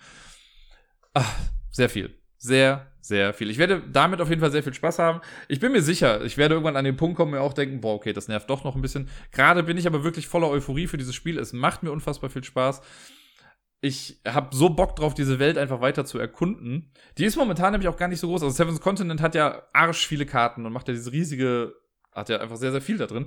Seven's Continent hat, äh, Seven's Continent, Tainted Grail hat gar nicht so viele Ortskarten und man kriegt am Anfang auch so eine geile Das sieht aus wie ein altes Pergament, so eine Übersichtskarte quasi der Map. In der Zwischenzeit kann natürlich viel passiert sein, weil das ja vor vielen, vielen Jahren gezeichnet wurde. Aber man hat so einen Anhaltspunkt, wo was ist. Und ich habe quasi schon die Hälfte der Map quasi erforscht. Und so viele Karten sind das auch gar nicht mehr. Das heißt, alles spielt sich irgendwie da drin, also in diesem fixen Kosmos irgendwie äh, ab. Und das gefällt mir sehr gut. Jetzt habe ich sehr oft gesagt, mir das Spiel gut gefällt. Es hatte seine Kritikpunkte am Anfang. Man hat Startschwierigkeiten, das war alles nicht so cool. Äh, hat viel runtergedrückt am Anfang mit dem Spaß, aber und das alles war halt in Kapitel 1. Ne? Also in Kapitel 1 habe ich echt an mir auch gezweifelt. Aber nachdem ich jetzt Kapitel 1 dann wirklich dreimal gespielt habe und am dritten Mal gewonnen habe, hat Kapitel 2 ungleich mehr Spaß gemacht. Also es hat, ich war wirklich, gestern saß ich da mit einem breiten Grinsen. Ich habe um, keine Ahnung, kurz nach 1 nachts, habe ich gedacht, komm, ich spiele das jetzt nochmal, aber ich dachte, es dauert vielleicht eine Stunde oder so. Kurz nach 1 angefangen, hab nochmal auf die Uhr geguckt, nachdem ich alles fertig gemacht hatte, irgendwie so. Und dann war es, glaube ich, 20 nach 1, als ich dann wirklich angefangen habe. Hab gespielt und dachte irgendwann so, ja, jetzt wird ja eine Stunde rum sein. Guck nach hinten, ja, 20 nach 2. Und dann habe ich bis, ich weiß nicht, wie lange gespielt. Ich habe insgesamt zwei Stunden auf jeden Fall gespielt, bis halb vier oder so. Oh, ich, und ich hätte weiterspielen können. Ich bin aus, in Anführungszeichen, Vernunft, bin ich dann ins Bett gegangen. So, das war jetzt äh, der große, sehr positive, meiner Meinung nach, Ersteindruck zu Tainted Grail. Ich bin gespannt, wie es weitergeht. Ich werde euch am Laufenden halten, weil es wird jetzt wahrscheinlich erstmal eine Weile hier stehen. Und dann werde ich das spielen. Und ja, äh, vielen lieben Dank bis dahin. Auf jeden Fall bis hierhin schon mal eine Empfehlung für dieses Spiel. Gestern Abend habe ich im Tabletop Simulator dann nochmal Marvel United gespielt, dieses Mal mit dem Fuddel. Äh, der hatte gefragt, ob ihm das jemand beibringen kann. Da habe ich gesagt, jo. Und äh, wir haben zwei Partien gespielt, eine gewonnen, eine verloren. Die erste haben wir gegen Red Skull gespielt. Da war ich, glaube ich, Captain America und er war Iron Man. Das haben wir dann auch geschafft, relativ äh, einigermaßen knapp, aber wir haben es geschafft. Und dann haben wir gegen den Taskmaster gespielt. Da habe ich schon äh, mit Matthias einmal gegen ihn gespielt und da haben wir äh, gewonnen. Jetzt haben wir hier verloren. Es war relativ knapp. Da habe ich Spider-Gwen gespielt. Ich weiß gar nicht, ob die ein richtiger Charakter ist oder einfach nur für dieses Modul gemacht wurde. Und äh, Fuddle hatte Venom. Ja, und da ist es, äh, ja, wir haben es einfach nicht geschafft. Es ist daran gescheitert, dass wir mit unseren Karten am Ende nicht mehr das schaffen konnten. Bei Mattes und so war es ja so, dass wir, glaube ich, noch eine Karte auf der Hand hatten und damit haben wir es dann noch geschafft, irgendwie zu gewinnen. Hier hätte uns eine Runde, würde ich sagen, noch mehr gefehlt, um zu gewinnen. Wir waren eigentlich ganz gut dabei. Äh, und es war echt knapp.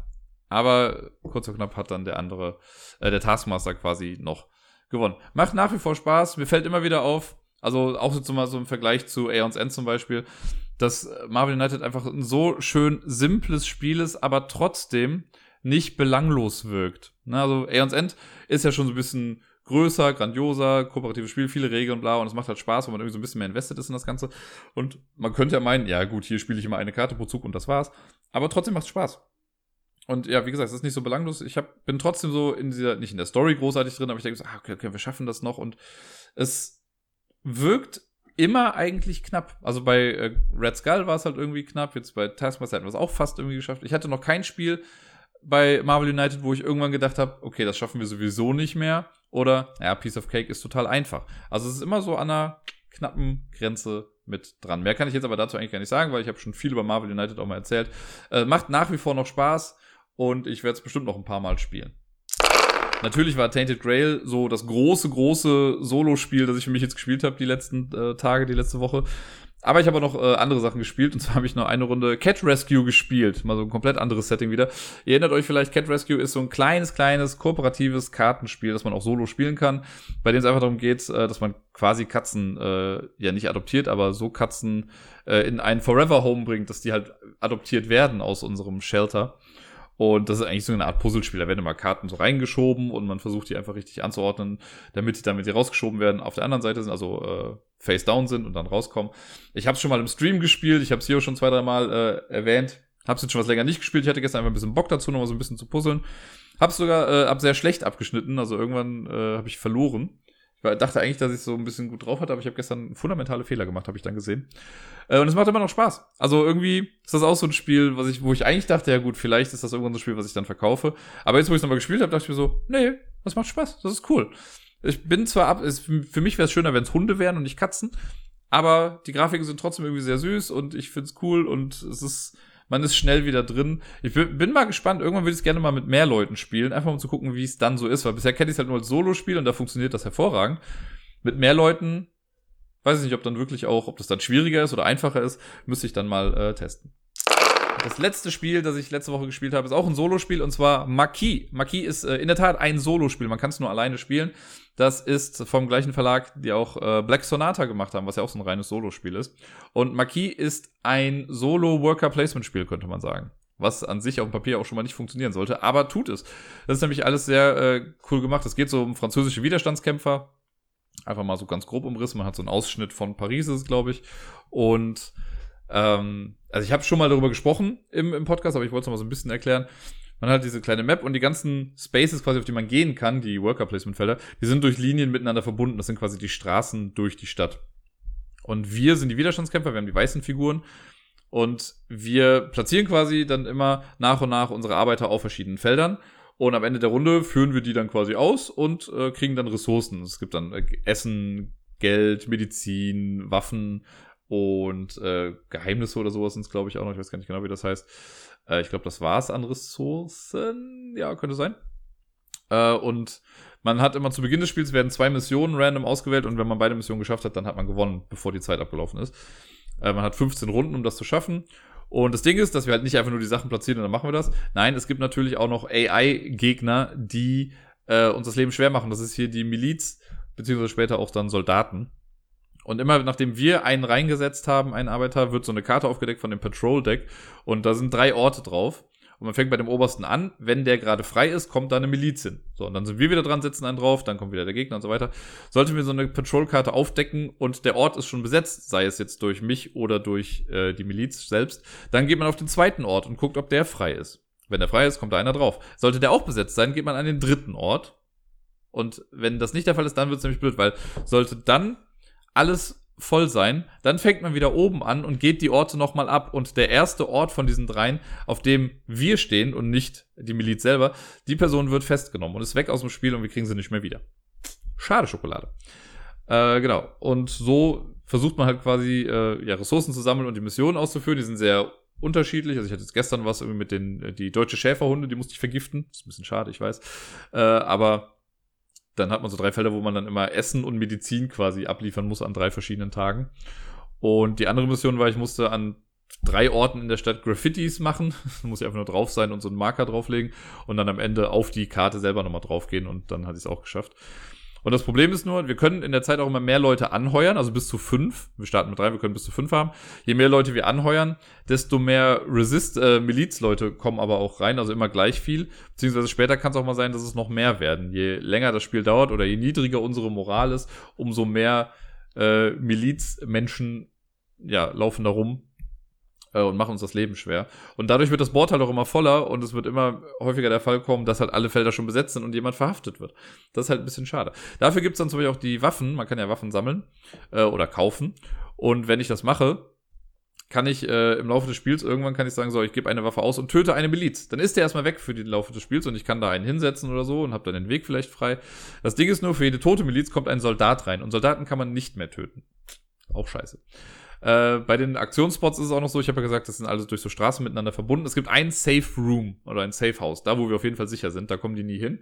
Aber äh, man muss die Aktion kann man immer nur dann ausführen von Feldern, wenn es eine freie Route zurück zum äh, Safe House gibt. Denn die äh, wenn die Miliz dazwischen ist, dann fangen die uns quasi ab und dann bringt's ja nichts, wenn ich jetzt gerade irgendwie mit Brot nach Hause kommen wollte, aber ich werde äh, gefangen genommen, dann gibt's halt auch kein Brot mehr zu Hause. Ne? Logisch es ist ein schnelles Spiel, ne? relativ simpel, wenn man das einmal so raus hat, was so ist. Man kann, es gibt so zwei Fälle, wo man noch eigene Räume noch mal reinsetzen kann. Da kann man sich das ein bisschen customizen, also nicht customizen, aber man kann sich dann seine Strategie so zurechtlegen, je nachdem, welcher Raum da jetzt dann drin ist.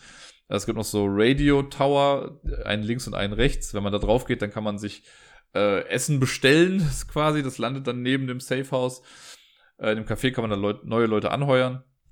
Und das ist einfach ein sehr cooles Spielgefühl. Also es fühlt sich zum einen halt an wie so ein Worker Placement. Es fühlt sich aber auch wirklich an, als hätte man einen halbwegs intelligenten Gegner, gegen den man spielt. Durch dieses Patrol Deck macht das einfach sehr viel Spaß. Man könnte natürlich, ja, es würde glaube ich noch nicht mal Spaß machen, wenn man sagt, jemand anderes spielt die Miliz. Nee, es ist so schon ganz gut, weil das sehr cool durchdacht ist. Ne? So, die haben so die Hotspots, wo sie zuerst draufgehen, weil sie wahrscheinlich, weil vielleicht war das ja damals auch so, dass das so die Spots waren, wo einfach viel passiert ist. Wenn da aber schon jemand ist, ne, oder wir da gerade sind, dann gehen die halt dann irgendwie eins weiter, was jetzt thematisch vielleicht ein bisschen schwierig ist, ne, weil, okay, ey, da ist einer, ich gehe mal woanders hin. Ähm, aber auf jeden Fall darf halt immer nur einer stehen. So.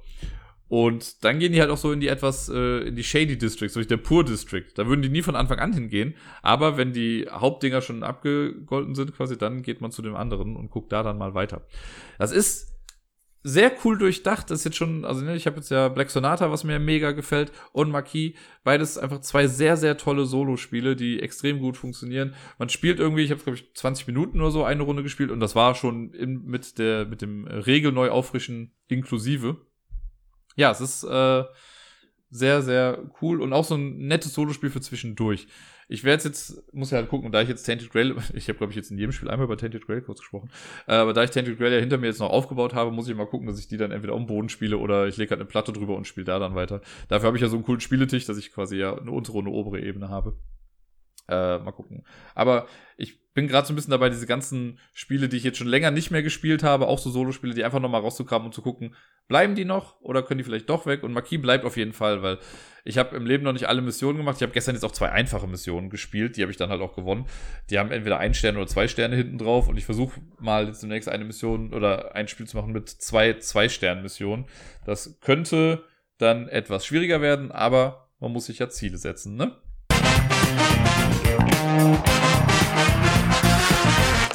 Damit wären wir bei der Top 10 für heute. Und ich muss gestehen, sie ist ein bisschen inspiriert gewesen durch Tainted Grail. Da komme ich jetzt gleich nochmal zu, warum. Aber ich mache heute mal die Top 10 Spiele mit Companion-Apps, beziehungsweise die Top 10 Companion-Apps für Spiele. Jetzt mal, sei mal dahingestellt, ob die Spiele jetzt mega gut sind oder nur gut oder okay. Äh, aber so die besten Apps und die Sinnigkeit der Apps, die habe ich jetzt ein bisschen gerankt für mich. Äh, ich habe aber direkt zwei Honorable Mentions. Und zwar zum einen Tainted Grail.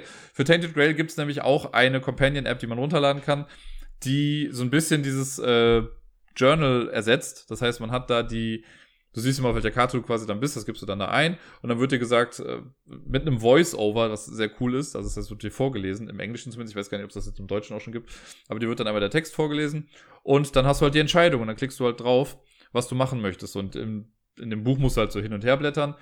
Ich kann doch gar nicht sagen, was ich besser finde. Ich habe es jetzt auch nur als Honorable Mention mit reingenommen, weil ich es jetzt seit drei Tagen erst kenne, quasi gefühlt. Äh, ich wollte dem Ganzen noch ein bisschen Zeit geben zu reifen. Aber ich finde die Idee ganz geil. Da ist ein netter Soundtrack mit dabei. Es ist ein bisschen akkufressend, das ist schade. Äh, aber ich finde es ganz geil, dass es das gibt. Und die andere Honorable, Mensch, Honorable Mention, schwieriges Wort, ist äh, Killer Cruise. Das ist nur so eine Halt, also das kann ich leider nicht offiziell mit reinnehmen, weil es keine offizielle App ist, aber ich erinnere nochmal dran, der Helmut, äh, der hat ja mal für mich quasi diese Killer Cruise App entwickelt, die quasi das, das Kartending am Anfang ersetzt, weil sonst muss man immer so Karten auf die einzelnen Schiffe setzen und sowas und mit dieser App ist das halt ja, hinfällig, da muss man das nicht mehr machen, was ich ja mega gut finde. Ist halt leider nicht offiziell, es hieß dann ja irgendwie von den, vom Verlag, dass die da selber an was äh, arbeiten. Aber so kann ich immer sagen, mindestens zwei Menschen haben jetzt diese App und ich bin sehr froh, dass ich die habe. Ich habe sie immer noch nicht wirklich zum Einsatz gebracht, aber ich finde sie halt einfach sehr cool und sinnig und ich werde sie beim nächsten Mal, wenn ich das Spiel auf jeden Fall dann auch benutzen. Jetzt aber zur richtigen Top 10. Äh, wie gesagt, ich habe ein bisschen das ist auch natürlich persönlicher Gusto so ein bisschen. Ne? Die meisten davon sind offizielle Apps kann ich auch nochmal sagen. Also die sind von dem Verlag dann irgendwie selber. Zwei davon würde ich jetzt mal behaupten, sind nicht offiziell, aber essentiell wichtig. Äh, und ich rede auch nur von Android. Ich weiß nicht, ob es die ganzen App auch für iOS, äh, Apps auch für iOS gibt, weil ich kein iOS habe. Ja, deswegen, äh, ja, das müsst ihr noch ein bisschen damit im Hinterkopf haben. Auf Platz Nummer 10 ist ein, direkt eine der nicht offiziellen Apps, aber eine, die ich sehr häufig, quasi jedes Mal, wenn ich dieses Spiel spiele, benutze. Äh, und zwar von Legendary, also Marvel Legendary. Da gibt es nämlich so eine geile Legendary Randomizer App. Klingt jetzt erstmal total ja, vielleicht gar nicht notwendig und so. Aber Legendary ist halt ein Spiel, das habe ich schon oft gesagt, da habe ich so viel Shit für, so viel Content. Ich habe jetzt schon die letzten Erweiterungen habe ich mir schon gar nicht mehr geholt, weil ich die davor schon nicht mehr gespielt habe. Also irgendwann muss ich da mal wieder mich ransetzen. Äh, und da ist so viel Kram mit dabei. Ja, und wenn man dann anfängt, dann heißt okay, er sucht dir fünf Helden aus und einen Bösewicht und zwei Heldengruppen oder Bösewichtsgruppen und ein Scheme und was weiß ich nicht alles. Und wenn man das irgendwie random macht, also komplett random macht, dann kann man damit so ein bisschen auf die Nase fallen, weil man dann vielleicht einen äh, Mastermind hat, der irgendwas fordert, was die Helden aber gar nicht geben können oder so. Und also zum Beispiel, es gab, glaube ich, mal einen, einen böse, also einen Mastermind, der gesagt hat, oder auf dem Stand, ja, du kannst ihn nur mit grünen Karten oder so kaputt machen, also mit Hulk-Karten. Äh, und wenn du dann aber fünf Helden hast, die alle nicht diese Karten haben, ja, dann kannst du ihn halt nicht kaputt machen. Das ist halt blöd. Und dieser Randomizer, der hat halt diesen Smart Randomizer Mode drin. Das heißt, man klickt zum einen an alle Erweiterungen, die man hat. Dann weiß das Spiel schon mal, okay, das ist der Pool, aus dem ich schöpfen kann. Und dann sagst du Smart Randomize und dann sagst du Go. Und dann sagt er dir, welchen Mastermind du hast, welche Helden du benehmen sollst, welche Bösewichtsgruppen du haben sollst, welches Scheme du spielst und welche Sonderregeln noch irgendwie in Kraft treten, welcher, wie, welche Stapel irgendwie vorbereitet werden, auch stellenweise. Äh, also irgendwelche Special Rules. Und dieses Smart Randomizing heißt halt, das ist alles so sinnig. Das heißt, wenn Mastermind irgendwas fordert, dann hast du halt auch Helden, die das machen. Oder wenn das Scheme irgendwas vorgibt, dann hast du halt auch Helden, mit denen du das auch schaffen kannst. Ne? Und das ist halt ganz geil. Und das habe ich halt jedes Mal irgendwie benutzt. Natürlich ist es auch oft so, dass ich mir dann sage, ah nee, komm, mach nochmal neu, nochmal neu, nochmal neu, bis ich dann irgendwie eine Kombination habe, die ich ganz cool finde, was meistens daran liegt, gegen welchen Mastermind ich gerade kämpfe, weil vielleicht will ich ja nur einen bestimmten Mastermind gerade haben und dann gucke ich halt, dass ich einen bekomme, gegen den ich noch nicht gekämpft habe. Aber für mich eine sehr essentiell wichtige App, aber äh, keine offizielle, aber eine sehr gute, die funktioniert auf jeden Fall sehr, sehr gut. Auf Platz Nummer 9 eine App, die ist auch so ein bisschen stellvertretend für äh, ähnliche Apps in diesem Ding, also in dieser Art und Weise. Es ist nämlich eigentlich nur eine Scoring-App, aber eine ziemlich gute, wie ich finde. Ich habe es erst vor kurzem, ich habe es nur zweimal dann getestet oder dreimal. Es ist die von äh, Fantastic Realms, also wer ist das? Fantastische Reiche auf Deutsch. Ähm, man kann das Ganze einfach so scoren, quasi mit einem Scoring-Sheet, was man hat. Das würde aber dann ein bisschen dauern und ein bisschen, äh, wahrscheinlich dauert das Scoring dann länger als das Spiel an sich. Und mit der App von Fantastic Realms, die ist von äh, WizKids, da äh, gibt man einfach ein, welche Karten habe ich und dann kriegt man gesagt, wie viele Punkte man hat. Das erleichtert einem halt das Spielende und das finde ich halt auch sehr, sehr cool und sehr sinnig. Ist aber jetzt nur auf Platz 9, ich habe es noch nicht so oft benutzt, aber das ist halt nur so ein kleiner Helfer. Ist nicht wirklich ein Companion, sondern eher was, was am Ende dann nochmal wichtig wird, aber trotzdem sehr cool, sowas. Auf Platz Nummer 8 habe ich Proving Grounds. Das ist ein Spiel von Renegade Games in der Solo Hero Series, das erste Spiel in dieser Serie. Äh, quasi halt ein Solo-Spiel, wo wir diese Kämpferin spielen, die jetzt in so einer Arena steht, sie wird von allen Seiten angegriffen und wir müssen immer würfeln. Man hat, glaube ich, dann immer nur, was war es, eine Minute Zeit oder so, oder ob es eine Minute war oder fünf Minuten. Ich glaube, es waren war nur eine Minute. Dann würfelt man, muss Würfel irgendwie anordnen und dann macht man die Resolution davon. Und die App ist eigentlich nur so eine Art Timer. Ne, die sagt halt, wenn ich draufklicke, dann habe ich halt geile, so eine Arena-Atmosphäre, wie so in so einem Kolosseum. Äh, und ich krieg halt dann die Zeit immer angezeigt so und je länger oder je weiter der Timer runtergeht, desto intensiver wird die Musik. Und dann kriege ich aber in der App auch dann immer noch gesagt, was ich als nächstes machen muss. Und das finde ich ganz geil, dass man so ein bisschen dann durchgeführt wird äh, mit dieser App. Man kann das auch komplett ohne App spielen, man kann sich einfach so einen Timer setzen dann dafür, aber mit der App wird es einfach besser. Das ist so, und das ist so ein Ding, das kommt ein paar Mal, glaube ich, jetzt hier gleich vor. Und das war mir auch wichtig, dass das halt jetzt Apps sind, die man zu einem Spiel dabei hat, aber man braucht sie nicht wirklich dafür. Ne? Es gibt ja auch Spiele, ich sag jetzt mal Chronicles of Crime ist ohne Handy unspielbar. Ne? Was ich auch nicht schlecht finde, aber hier waren das jetzt einfach nur Spiele, die quasi das Spielgefühl etwas bereichern. So, aber die man nicht essentiell braucht dafür. Äh, genau, Proving Grounds hat halt sowas.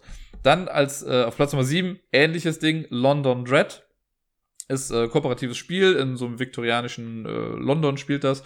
Und hat so eine düstere Atmosphäre, das ist so an sich auch sehr düster und das hat halt auch eine Echtzeitphase von, ich glaube, 15 Minuten waren's. Und da kann man sich auch auf einen Timer setzen. Es gibt aber auch eine App dafür, die einen, äh, die einem die verschiedenen Szenarien auch vorliest. Ne? Also mit einem geilen Voice-Over. Ich glaube sogar, dass Eric Summerer, der das macht, der vom Dice Tower. Der liest dann einmal so vor, was dann passiert. Und dann kommt halt ein Timer.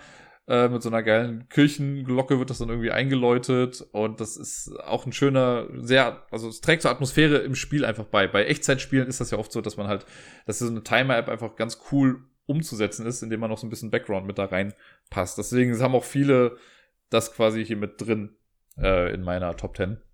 Aber ja, London Dread fand ich sehr cool. Auf Platz Nummer 6, This War of Mine von Awakened Realms, die die Tainted Grail auch rausgebracht haben. War ja das erste Spiel, was sie rausgebracht haben und die haben dann irgendwann auch so eine Companion-App rausgebracht, die zum einen auch dieses Book of Scripts ein bisschen ersetzt. Das heißt, man kann da einfach dann die Zahlen eingeben, die man irgendwie sich durchlesen soll und kriegt dann da alles, äh, ja, vorgetragen, nicht vorgetragen, aber man kann sich da durchlesen. Und die haben aber noch ganz geil gemacht, zwei Sachen, an die ich mich gerade nur erinnern kann zumindest. Äh, das eine war das Lockpicking. Das heißt, normalerweise ist es so, dass man für ein Lockpick würfeln muss in dem Spiel.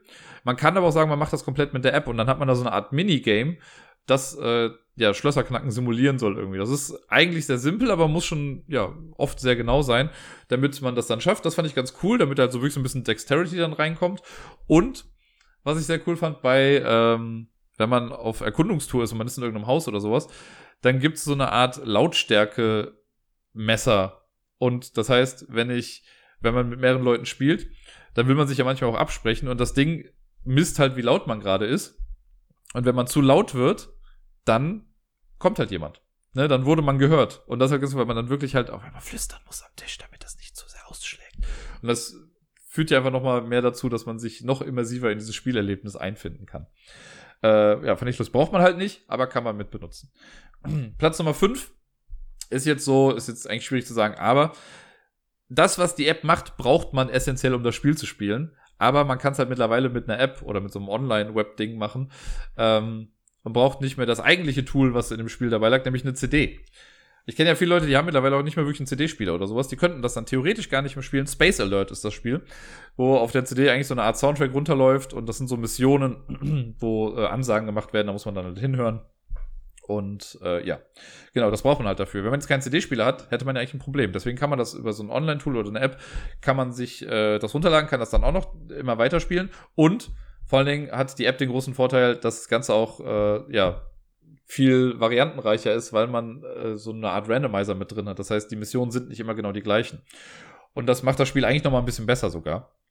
Und äh, ja, deswegen Space Alert relativ weit oben. Ich muss mal gerade einen Schluck trinken. Habe ich getan. So, weiter geht's mit Platz Nummer 4.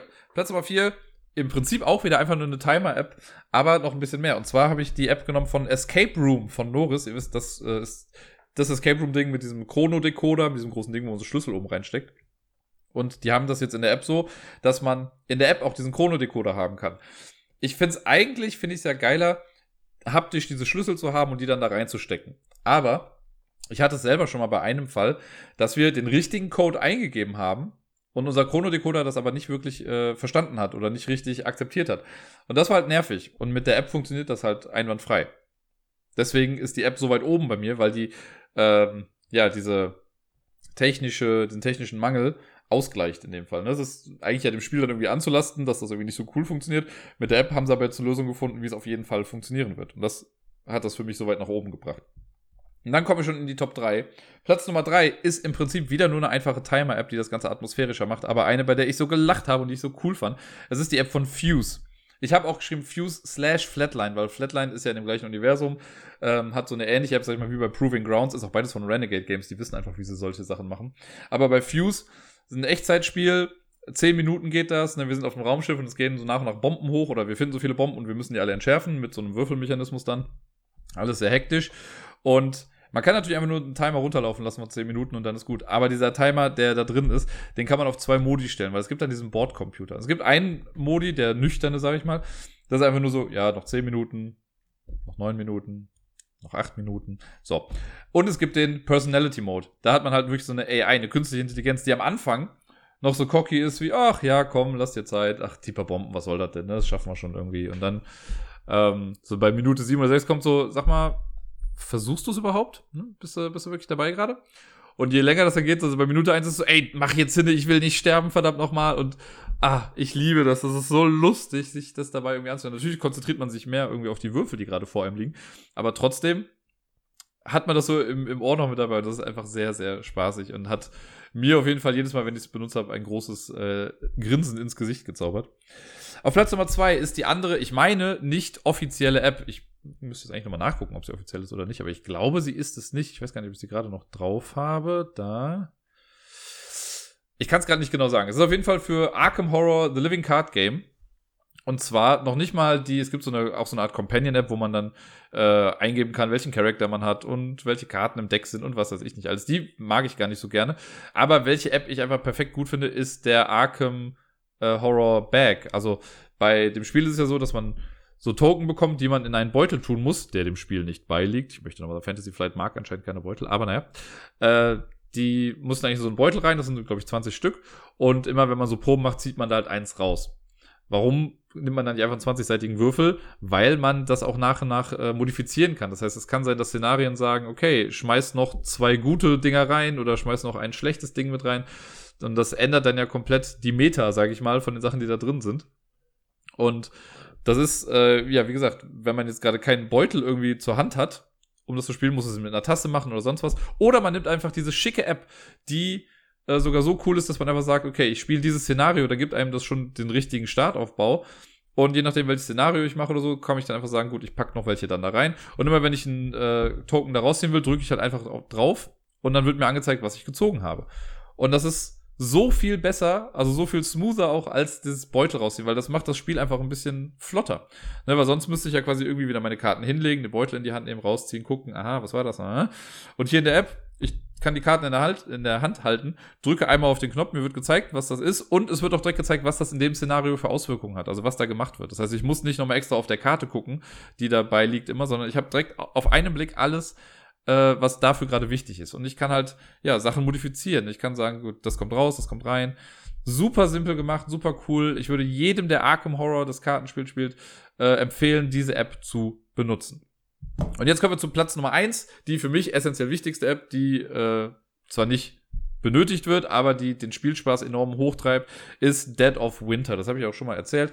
Dead of Winter, äh, dieses Zombie-Spiel im Winter, wo wir eigentlich kooperativ spielen, aber es gibt eventuell einen Betrayer und sowas, also einen Verräter, der gegen die Kolonie spielt.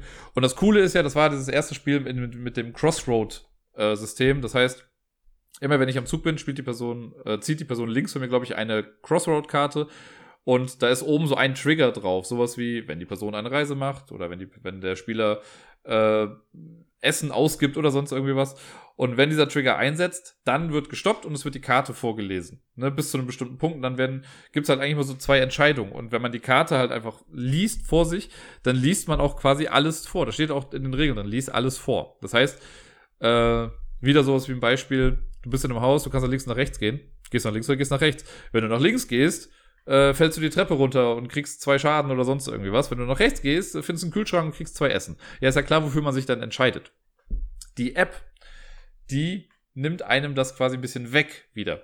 Das heißt, man äh, drückt einfach da drauf, zieht eine Karte, man sieht den Trigger. Man sieht doch erstmal nur den Trigger.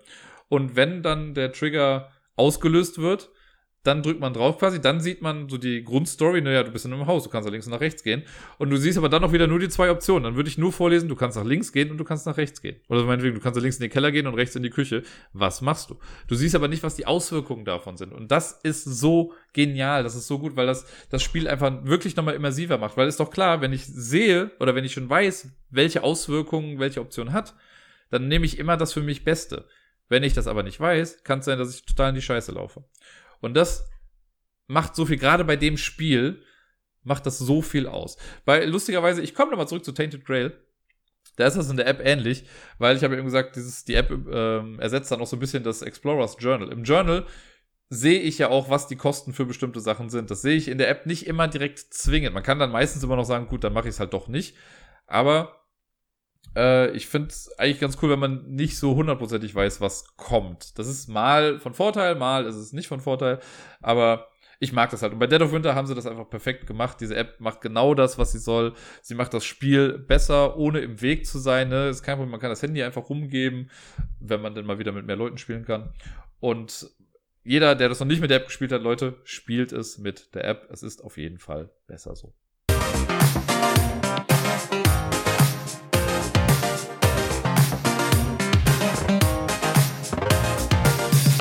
Und sonst so. Tja, die Zeit, die ominöse Zeit zwischen den Jahren ist ja quasi jetzt auch schon wieder vorbei. Ich finde das immer so einen komischen Ausdruck übrigens, dieses zwischen den Jahren, weil irgendwie ist man ja nicht zwischen den Jahren. Das eine ist noch das Ende des Jahres, das andere ist Anfang des Jahres und dazwischen gibt's ja, ist ja auch egal.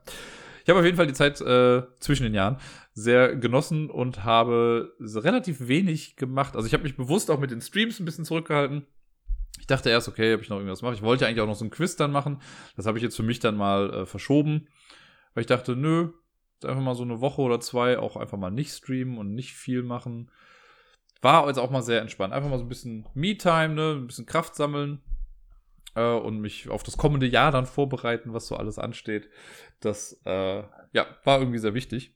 Und äh, was natürlich sehr schön war, dadurch, dass ich jetzt äh, dann auch so viel Zeit hatte, hatte ich halt auch viel Meeple-Zeit. Sie war äh, ja jeden Tag eigentlich immer hier, ist immer so für, ja, meistens so vier, fünf Stunden dann da. Und wir haben sehr viel Spaß. Ist, mittlerweile versteht sie auch so, also kann sie auch einfach lachen, wirklich über bestimmte Sachen. Es gibt Sachen, da weiß ich einfach, da muss sie sich beömmeln wie sonst was. Und äh, ja, zeigt, sie ist gerade auch so in diesem Modus, wo sie einfach sehr viel auch nachmacht. Ne? Wir sind gerade dabei, ihr so, ja, versuchen mal so langsam das Zähneputzen auch näher zu bringen. Dass äh, sie kaut gerade lieber noch auf der Zahnbürste rum. Jetzt habe ich aber so eine Fingerzahnbürste geholt und das fand sie auf jeden Fall sehr lustig jetzt die Male, wo ich es gemacht habe. Ja, und sonst spielen wir viel und ich habe immer das Gefühl, bei mir schläft sie immer ganz gut ein. Das ist, das freut mich immer sehr. Ich meine, ich spiele sie meistens auch kaputt, ne, solange bis sie wirklich total müde ist und dass sie sich einfach nicht mehr wehren kann. Und dann äh, schläft sie immer selig und ja, das ist sehr, sehr schön, einfach sehr viel Zeit hier gerade noch zu haben. Deswegen ich, mit einem weinenden Auge blicke ich quasi auf, den, äh, auf das Ende der Woche, wenn ich wieder arbeiten muss, wenn ich weiß, dass ich dann nur noch pro Tag so, weiß nicht, zwei, drei Stunden dann quasi habe, weil sie dann ja äh, ins Bett muss dann irgendwann, wenn ich von der Arbeit wieder zurückkomme. Aber dann gibt es ja noch die Wochenenden und alles Mögliche. Und es ist äh, aber insgesamt einfach eine sehr, sehr schöne und lustige Zeit gerade mit ihr. Und sie ist gerade noch so ein bisschen an, also das heißt, ist ja nicht schlimm, aber sie ist so ein bisschen anhänglich im Sinne von, äh, sobald man irgendwie das Zimmer kurz verlässt. Also ich lege sie halt oft hier im Wohnzimmer dann ähm, zu ihren Spielsachen oder setze sie hier hin und dann spielt sie damit ein bisschen. Aber wenn sie dann oft mitbekommt, dass ich irgendwie nur kurz in die Küche gehe, um was zu trinken hole, dann krabbelt sie sofort hinterher. Dann ist sie quasi meine treue Begleiterin in der ganzen Wohnung. Äh, und ja, dass sie gerade halt ja auch lernt, so ein bisschen zu stehen. Also stehen klappt immer besser, das ist total krass. Ich weiß auch, vor zwei, drei Wochen war das halt ein Highlight, wenn sie es geschafft hat, so zwei Sekunden irgendwie zu stehen, bevor sie wieder hingeplumpst ist. Jetzt steht die hier stellenweise schon zehn Sekunden lang, 15 Sekunden lang, hat dann Sachen in der Hand und trinkt dabei und macht sonst was. Ich sag's euch, ey, wenn die's, ich glaube, sie schafft es noch vor meinem Geburtstag, der ja auch, auch nicht mehr allzu weit äh, äh, dauert, bis er kommt. Satzbau. Ähm, ich sage, die schafft das doch vor meinem Geburtstag auf jeden Fall zu, die ersten Schritte zumindest zu machen. Laufen ist ja noch was anderes, aber die ersten Schritte wirklich zu machen, ohne sich festzuhalten. Ich glaube, das kommt bald. Und dann wird's spaßig. Naja. Ja, ansonsten, äh, was war noch genau? Das war dieses ominöse Silvester, von dem wir alle gesprochen haben. Ich hatte ja ein sehr, sehr ruhiges Silvester. Ich glaube, ich hatte es ja auch sogar schon angekündigt. Äh, wir haben so gemacht, ich hatte erst, äh, ja, die Miepel hier, ein bisschen was gespielt, dann kam irgendwann Gedda noch mit dazu, wir haben Pizza bestellt. Und dann, äh, ja, Pizza gegessen. Ich weiß übrigens nicht, ich weiß, dass ich hin und wieder ja nuschle und nicht die deutlichste Aussprache habe. Wir haben hier so eine Gegensprechanlage, ne? Und es ist schon so oft vorgekommen. Also wirklich gefühlt mindestens jedes zweite Mal, wenn nicht sogar häufiger, wenn wir irgendwas bestellen oder so und Leute klingeln unten, dann gehe ich dran, sagt er, ne, Ros, und sage, ja, Paket für Sie, welche Etage? Und dann sage ich meistens erste. Als Antwort. Und ich weiß nicht warum, aber dann sage ich erste. Und die meisten Leute fragen dann fünfte. Und dann antworte ich meist mit eins. Dann schafft es ein Teil, dann zu verstehen, ne, dass sie dann auf die Eins kommen. Aber jetzt der Pizzabote auch schon wieder.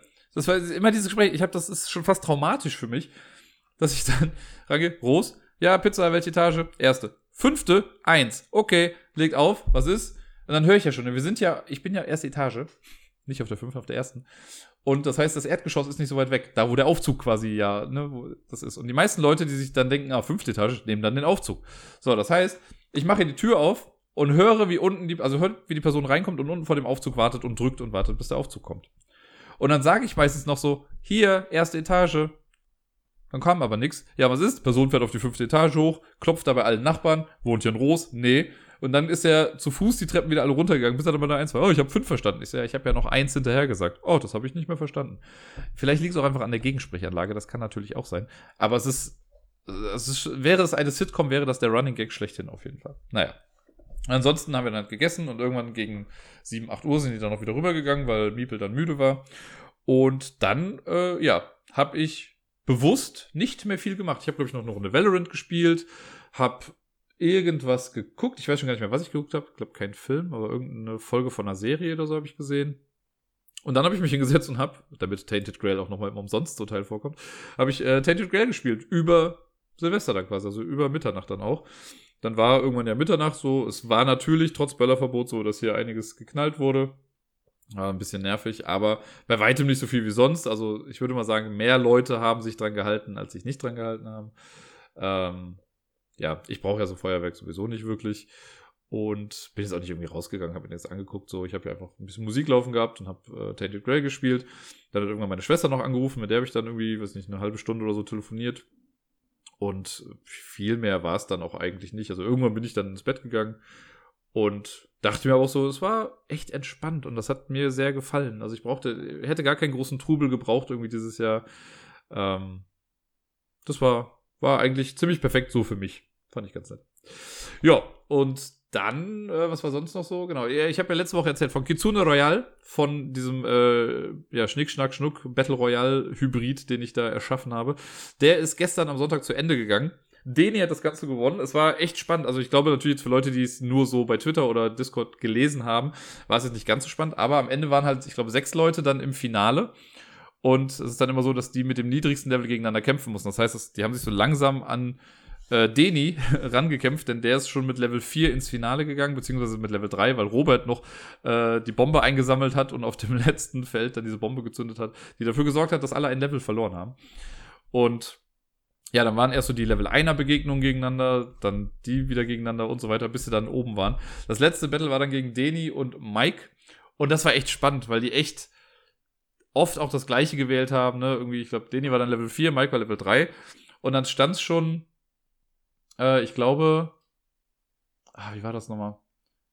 Ich glaube, im Endeffekt stand es dann einmal so, dass wenn Deni verloren hätte, dann wäre er raus gewesen und Mike hätte gewonnen. Und Mike hätte noch zweimal verlieren können oder so. Und dann hat aber Mike nochmal verloren und dann war es halt eins gegen eins. Also es ist wirklich über die gesamte Laufzeit gegangen. Fünf, äh, fünf oder sechs Runden hätte es höchstens dauern können und es ist halt wirklich sechs Runden lang gewesen. Dann hat Deni aber im Endeffekt gewonnen und ist jetzt der erste Champ von äh, Kitsune Royale. Ich gucke jetzt mal, es hat auf jeden Fall Spaß gemacht. So ein paar Sachen habe ich mir jetzt schon mal überlegt, die ich anders machen werde beim nächsten Mal. So, die Arena ist ein bisschen zu schnell klein geworden dann. Man hatte gar nicht so die Möglichkeit, sich irgendwie frei zu bewegen. Da gucke ich mal, dass das ein bisschen kleiner wird.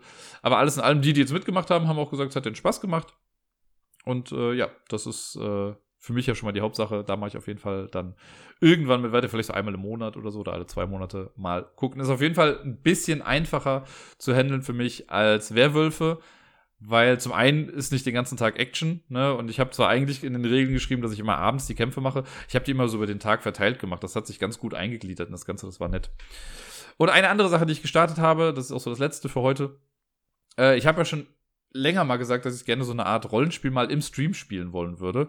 Und dass ich ja eigentlich dann auch gerne was eigenes machen würde. Also mich nicht auf ein bestehendes System stürzen möchte, sondern irgendwie was halbwegs eigenes mache. Lange Zeit dachte ich, es geht so in die Richtung Lost weil das halt natürlich was ist, wo ich mich auch sehr zu Hause fühle. Äh, und habe da das Tales from the Loop System ein bisschen angepasst, aber es wäre das gewesen. Jetzt habe ich aber gedacht, mh, hm, ich glaube, da wäre ich, das wäre dann eher so Fanservice für mich.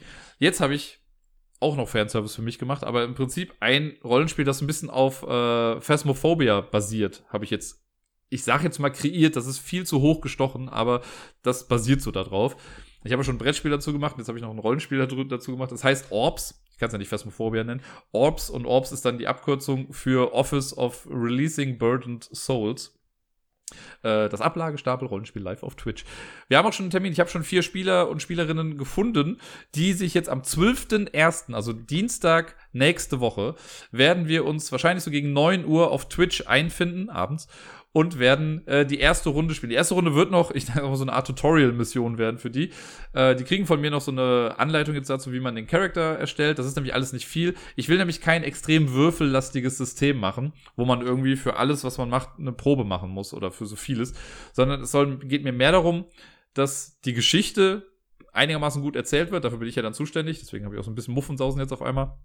Aber äh, das soll ja irgendwie klappen soll einfach eine coole Zeit sein und hin und wieder müssen halt ein paar Proben gemacht werden und die sind in meinem Fall dann aber auch immer wichtig für den Story Progress, ne, weil Phasmophobia ist ein Spiel, wo es darum geht, dass Geister in gewissen Häusern oder so sind. Das gleiche soll ja auch gemacht werden, das heißt, die vier, die das jetzt spielen werden, sind quasi äh, ja, auf eine gewisse Art und Weise dann Ermittler, die in diese Orte reingehen und rausfinden, was für eine Art Geister eigentlich ist. Und ich gehe dann immer noch den Schritt weiter. Bei Phasmophobia ist es ja so, dass man nur rausfinden muss, was es ist und dann haut man ab. Hier ist es so, die müssen rausfinden, was es ist und müssen auch noch was dagegen tun. Auf eine gewisse Art und Weise.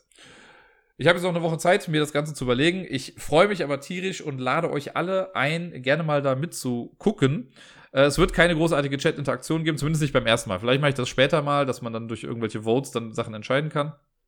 Aber äh, guckt gerne mal rein, gebt dann Feedback. Ich weiß, hier sind ja auch eine ganze Menge Leute, die auch Rollenspiele spielen und ich spiele zwar jetzt auch schon, in Anführungszeichen, irgendwie drei Jahre äh, etwas mehr als sonst aber es gibt ja Leute, die machen das ja schon, seitdem sie Kinder sind und haben da super viel äh, Ahnung von. Und dieses System habe ich jetzt so für mich entschieden. Es ist natürlich auch heillos zusammengeklaut aus anderen Sachen. Das ist so W100 basiert, also Prozent basiert. Und vielleicht haben da ja andere Leute noch ein bisschen mehr äh, Insight oder ein bisschen ähm, weiß nicht, bessere Vorschläge, wie es vielleicht anders besser funktionieren kann oder flüssiger funktionieren kann. Deswegen, je mehr Leute zugucken und je mehr Leute dann daraufhin Feedback geben, umso besser. Äh, daraus kann ich ja nur lernen und das möchte ich ja natürlich. Aber nochmal der Termin, 12.01. Dienstag, nächste Woche um 21 Uhr sehr wahrscheinlich auf Twitch. Und damit bin ich eigentlich fertig für heute. Ich äh, wünsche euch allen eine schöne erste richtige Januarwoche. Spielt viel, bleibt weiterhin gesund, lasst euch impfen, wenn es geht und bis dann.